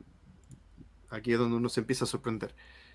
Vindication, que es un juego que por fin pude mm. probar eh, el año pasado, que me encantó, le he dado solamente una partida. Es, que es un juego que me llama mucho la atención que no se haya editado en español. Lo sabemos. Hasta le mandaste un correo maldito. claro, como, ¿por qué no han editado esto en español? ¿Y tú por qué no te ocupas de tus asuntos, básicamente? Bueno, después está Wildlands, que es un juego de. ¿Cómo se llama este tipo? Se me olvidó. ¿Martin Wallace? Martin Wallace. ¿Martin Wallace o no? Bueno, mientras busco, pucha, no lo tengo abierto, pero es un juego de, combate con, eh, con, con cartas, digamos, en el que cada uno tiene figuritas y va moviendo las cartas, las figuritas con distintas cartas que podría mover más de una figurita, entonces uno tiene que hacer una gestión de cartas para poder... Sí, Martin Wallace, tienes toda la razón. Para poder eh, robarte cinco puntos y ganar el juego. Entretenido también un juego que no conoce nadie de, de es una Meritrash de cartas cooperativo que se llama Héroes de Terrinoth, que a mí me encanta. Y yo no, nunca entendí por qué a nadie más le puede haber gustado al menos un poco. O sea, es un juego que no se escucha en ningún lado y, a mí me gusta mucho al punto que lo juego solo. Em, salió Founders of Gloomhaven, que era este Eurogame en el ambientado en el mundo de Gloomhaven y que fue un Kickstarter medianamente exitoso en cuanto a que se cumplió la campaña y todo, pero del juego nunca más se habló nada. ¿No te lo compraste? Yo lo, lo vaqué la campaña. Eh, salió súper barato. Eran como en, esos tiempos la, no estaban los sobreprecios y las cosas. Pero, pero del juego nunca más se supo nada. Eh, no sé si mencionaron Underwater Cities. Eh, nosotros no. Pero JJ dijo que no lo había jugado. Ah, ya, bueno, Underwater Cities también, que es un juego que, creo que es importante de ese año. También salió Yellow and Yangtze ese año. ¿Lo mencionaron? Perdón, estoy con. No, es que la reimplementación, bueno, es que Inicio siempre reimplementa. Es la reimplementación con de, de Tigris y Éufrates, pero no cuadradita, sino hexagonal. También de Evitar la Cerda sacó el CO2. También salió Héroes Heroes of Land, Air and Sea, que es un juego gigante de Scott. Eh, ¿Cómo se llama? El ¿Allen? de. No, Scott no. el- Allen, ¿Allen es? Eh, el de. el Tiny de la- Epic. el- el de Tiny Epic. Sí. Entonces, e- este autor de Tiny Epic sacó este monstruoso juego de muchas cajas y muchas cosas, que es como jugar Warcraft, pero la versión de ejército, digamos. Eh, sí, entretenido. Y creo que eso. En conclusión, cada vez se pone más masiva la cosa. Oye, igual en la industria chilena pasaron cosas muy curiosas. Eh, o sea, no curiosas. Partiendo que eh, probablemente salió uno de los juegos eh, chilenos publicados en Chile más exitosos. O sea, porque ahora ya es un poco más conflictivo porque, o sea, no conflictivo, porque ha- han salido juegos publicados en otros países, juegos chilenos han salido afuera por editoriales extranjeras, pero eh, Corruptia marcó un hito en que primero fue un juego autopublicado por la Camille Feño y después este juego eh, fue tomado por Fractal y ya va, está, lle- llegó o está llegando en la cuarta edición o reimpresión.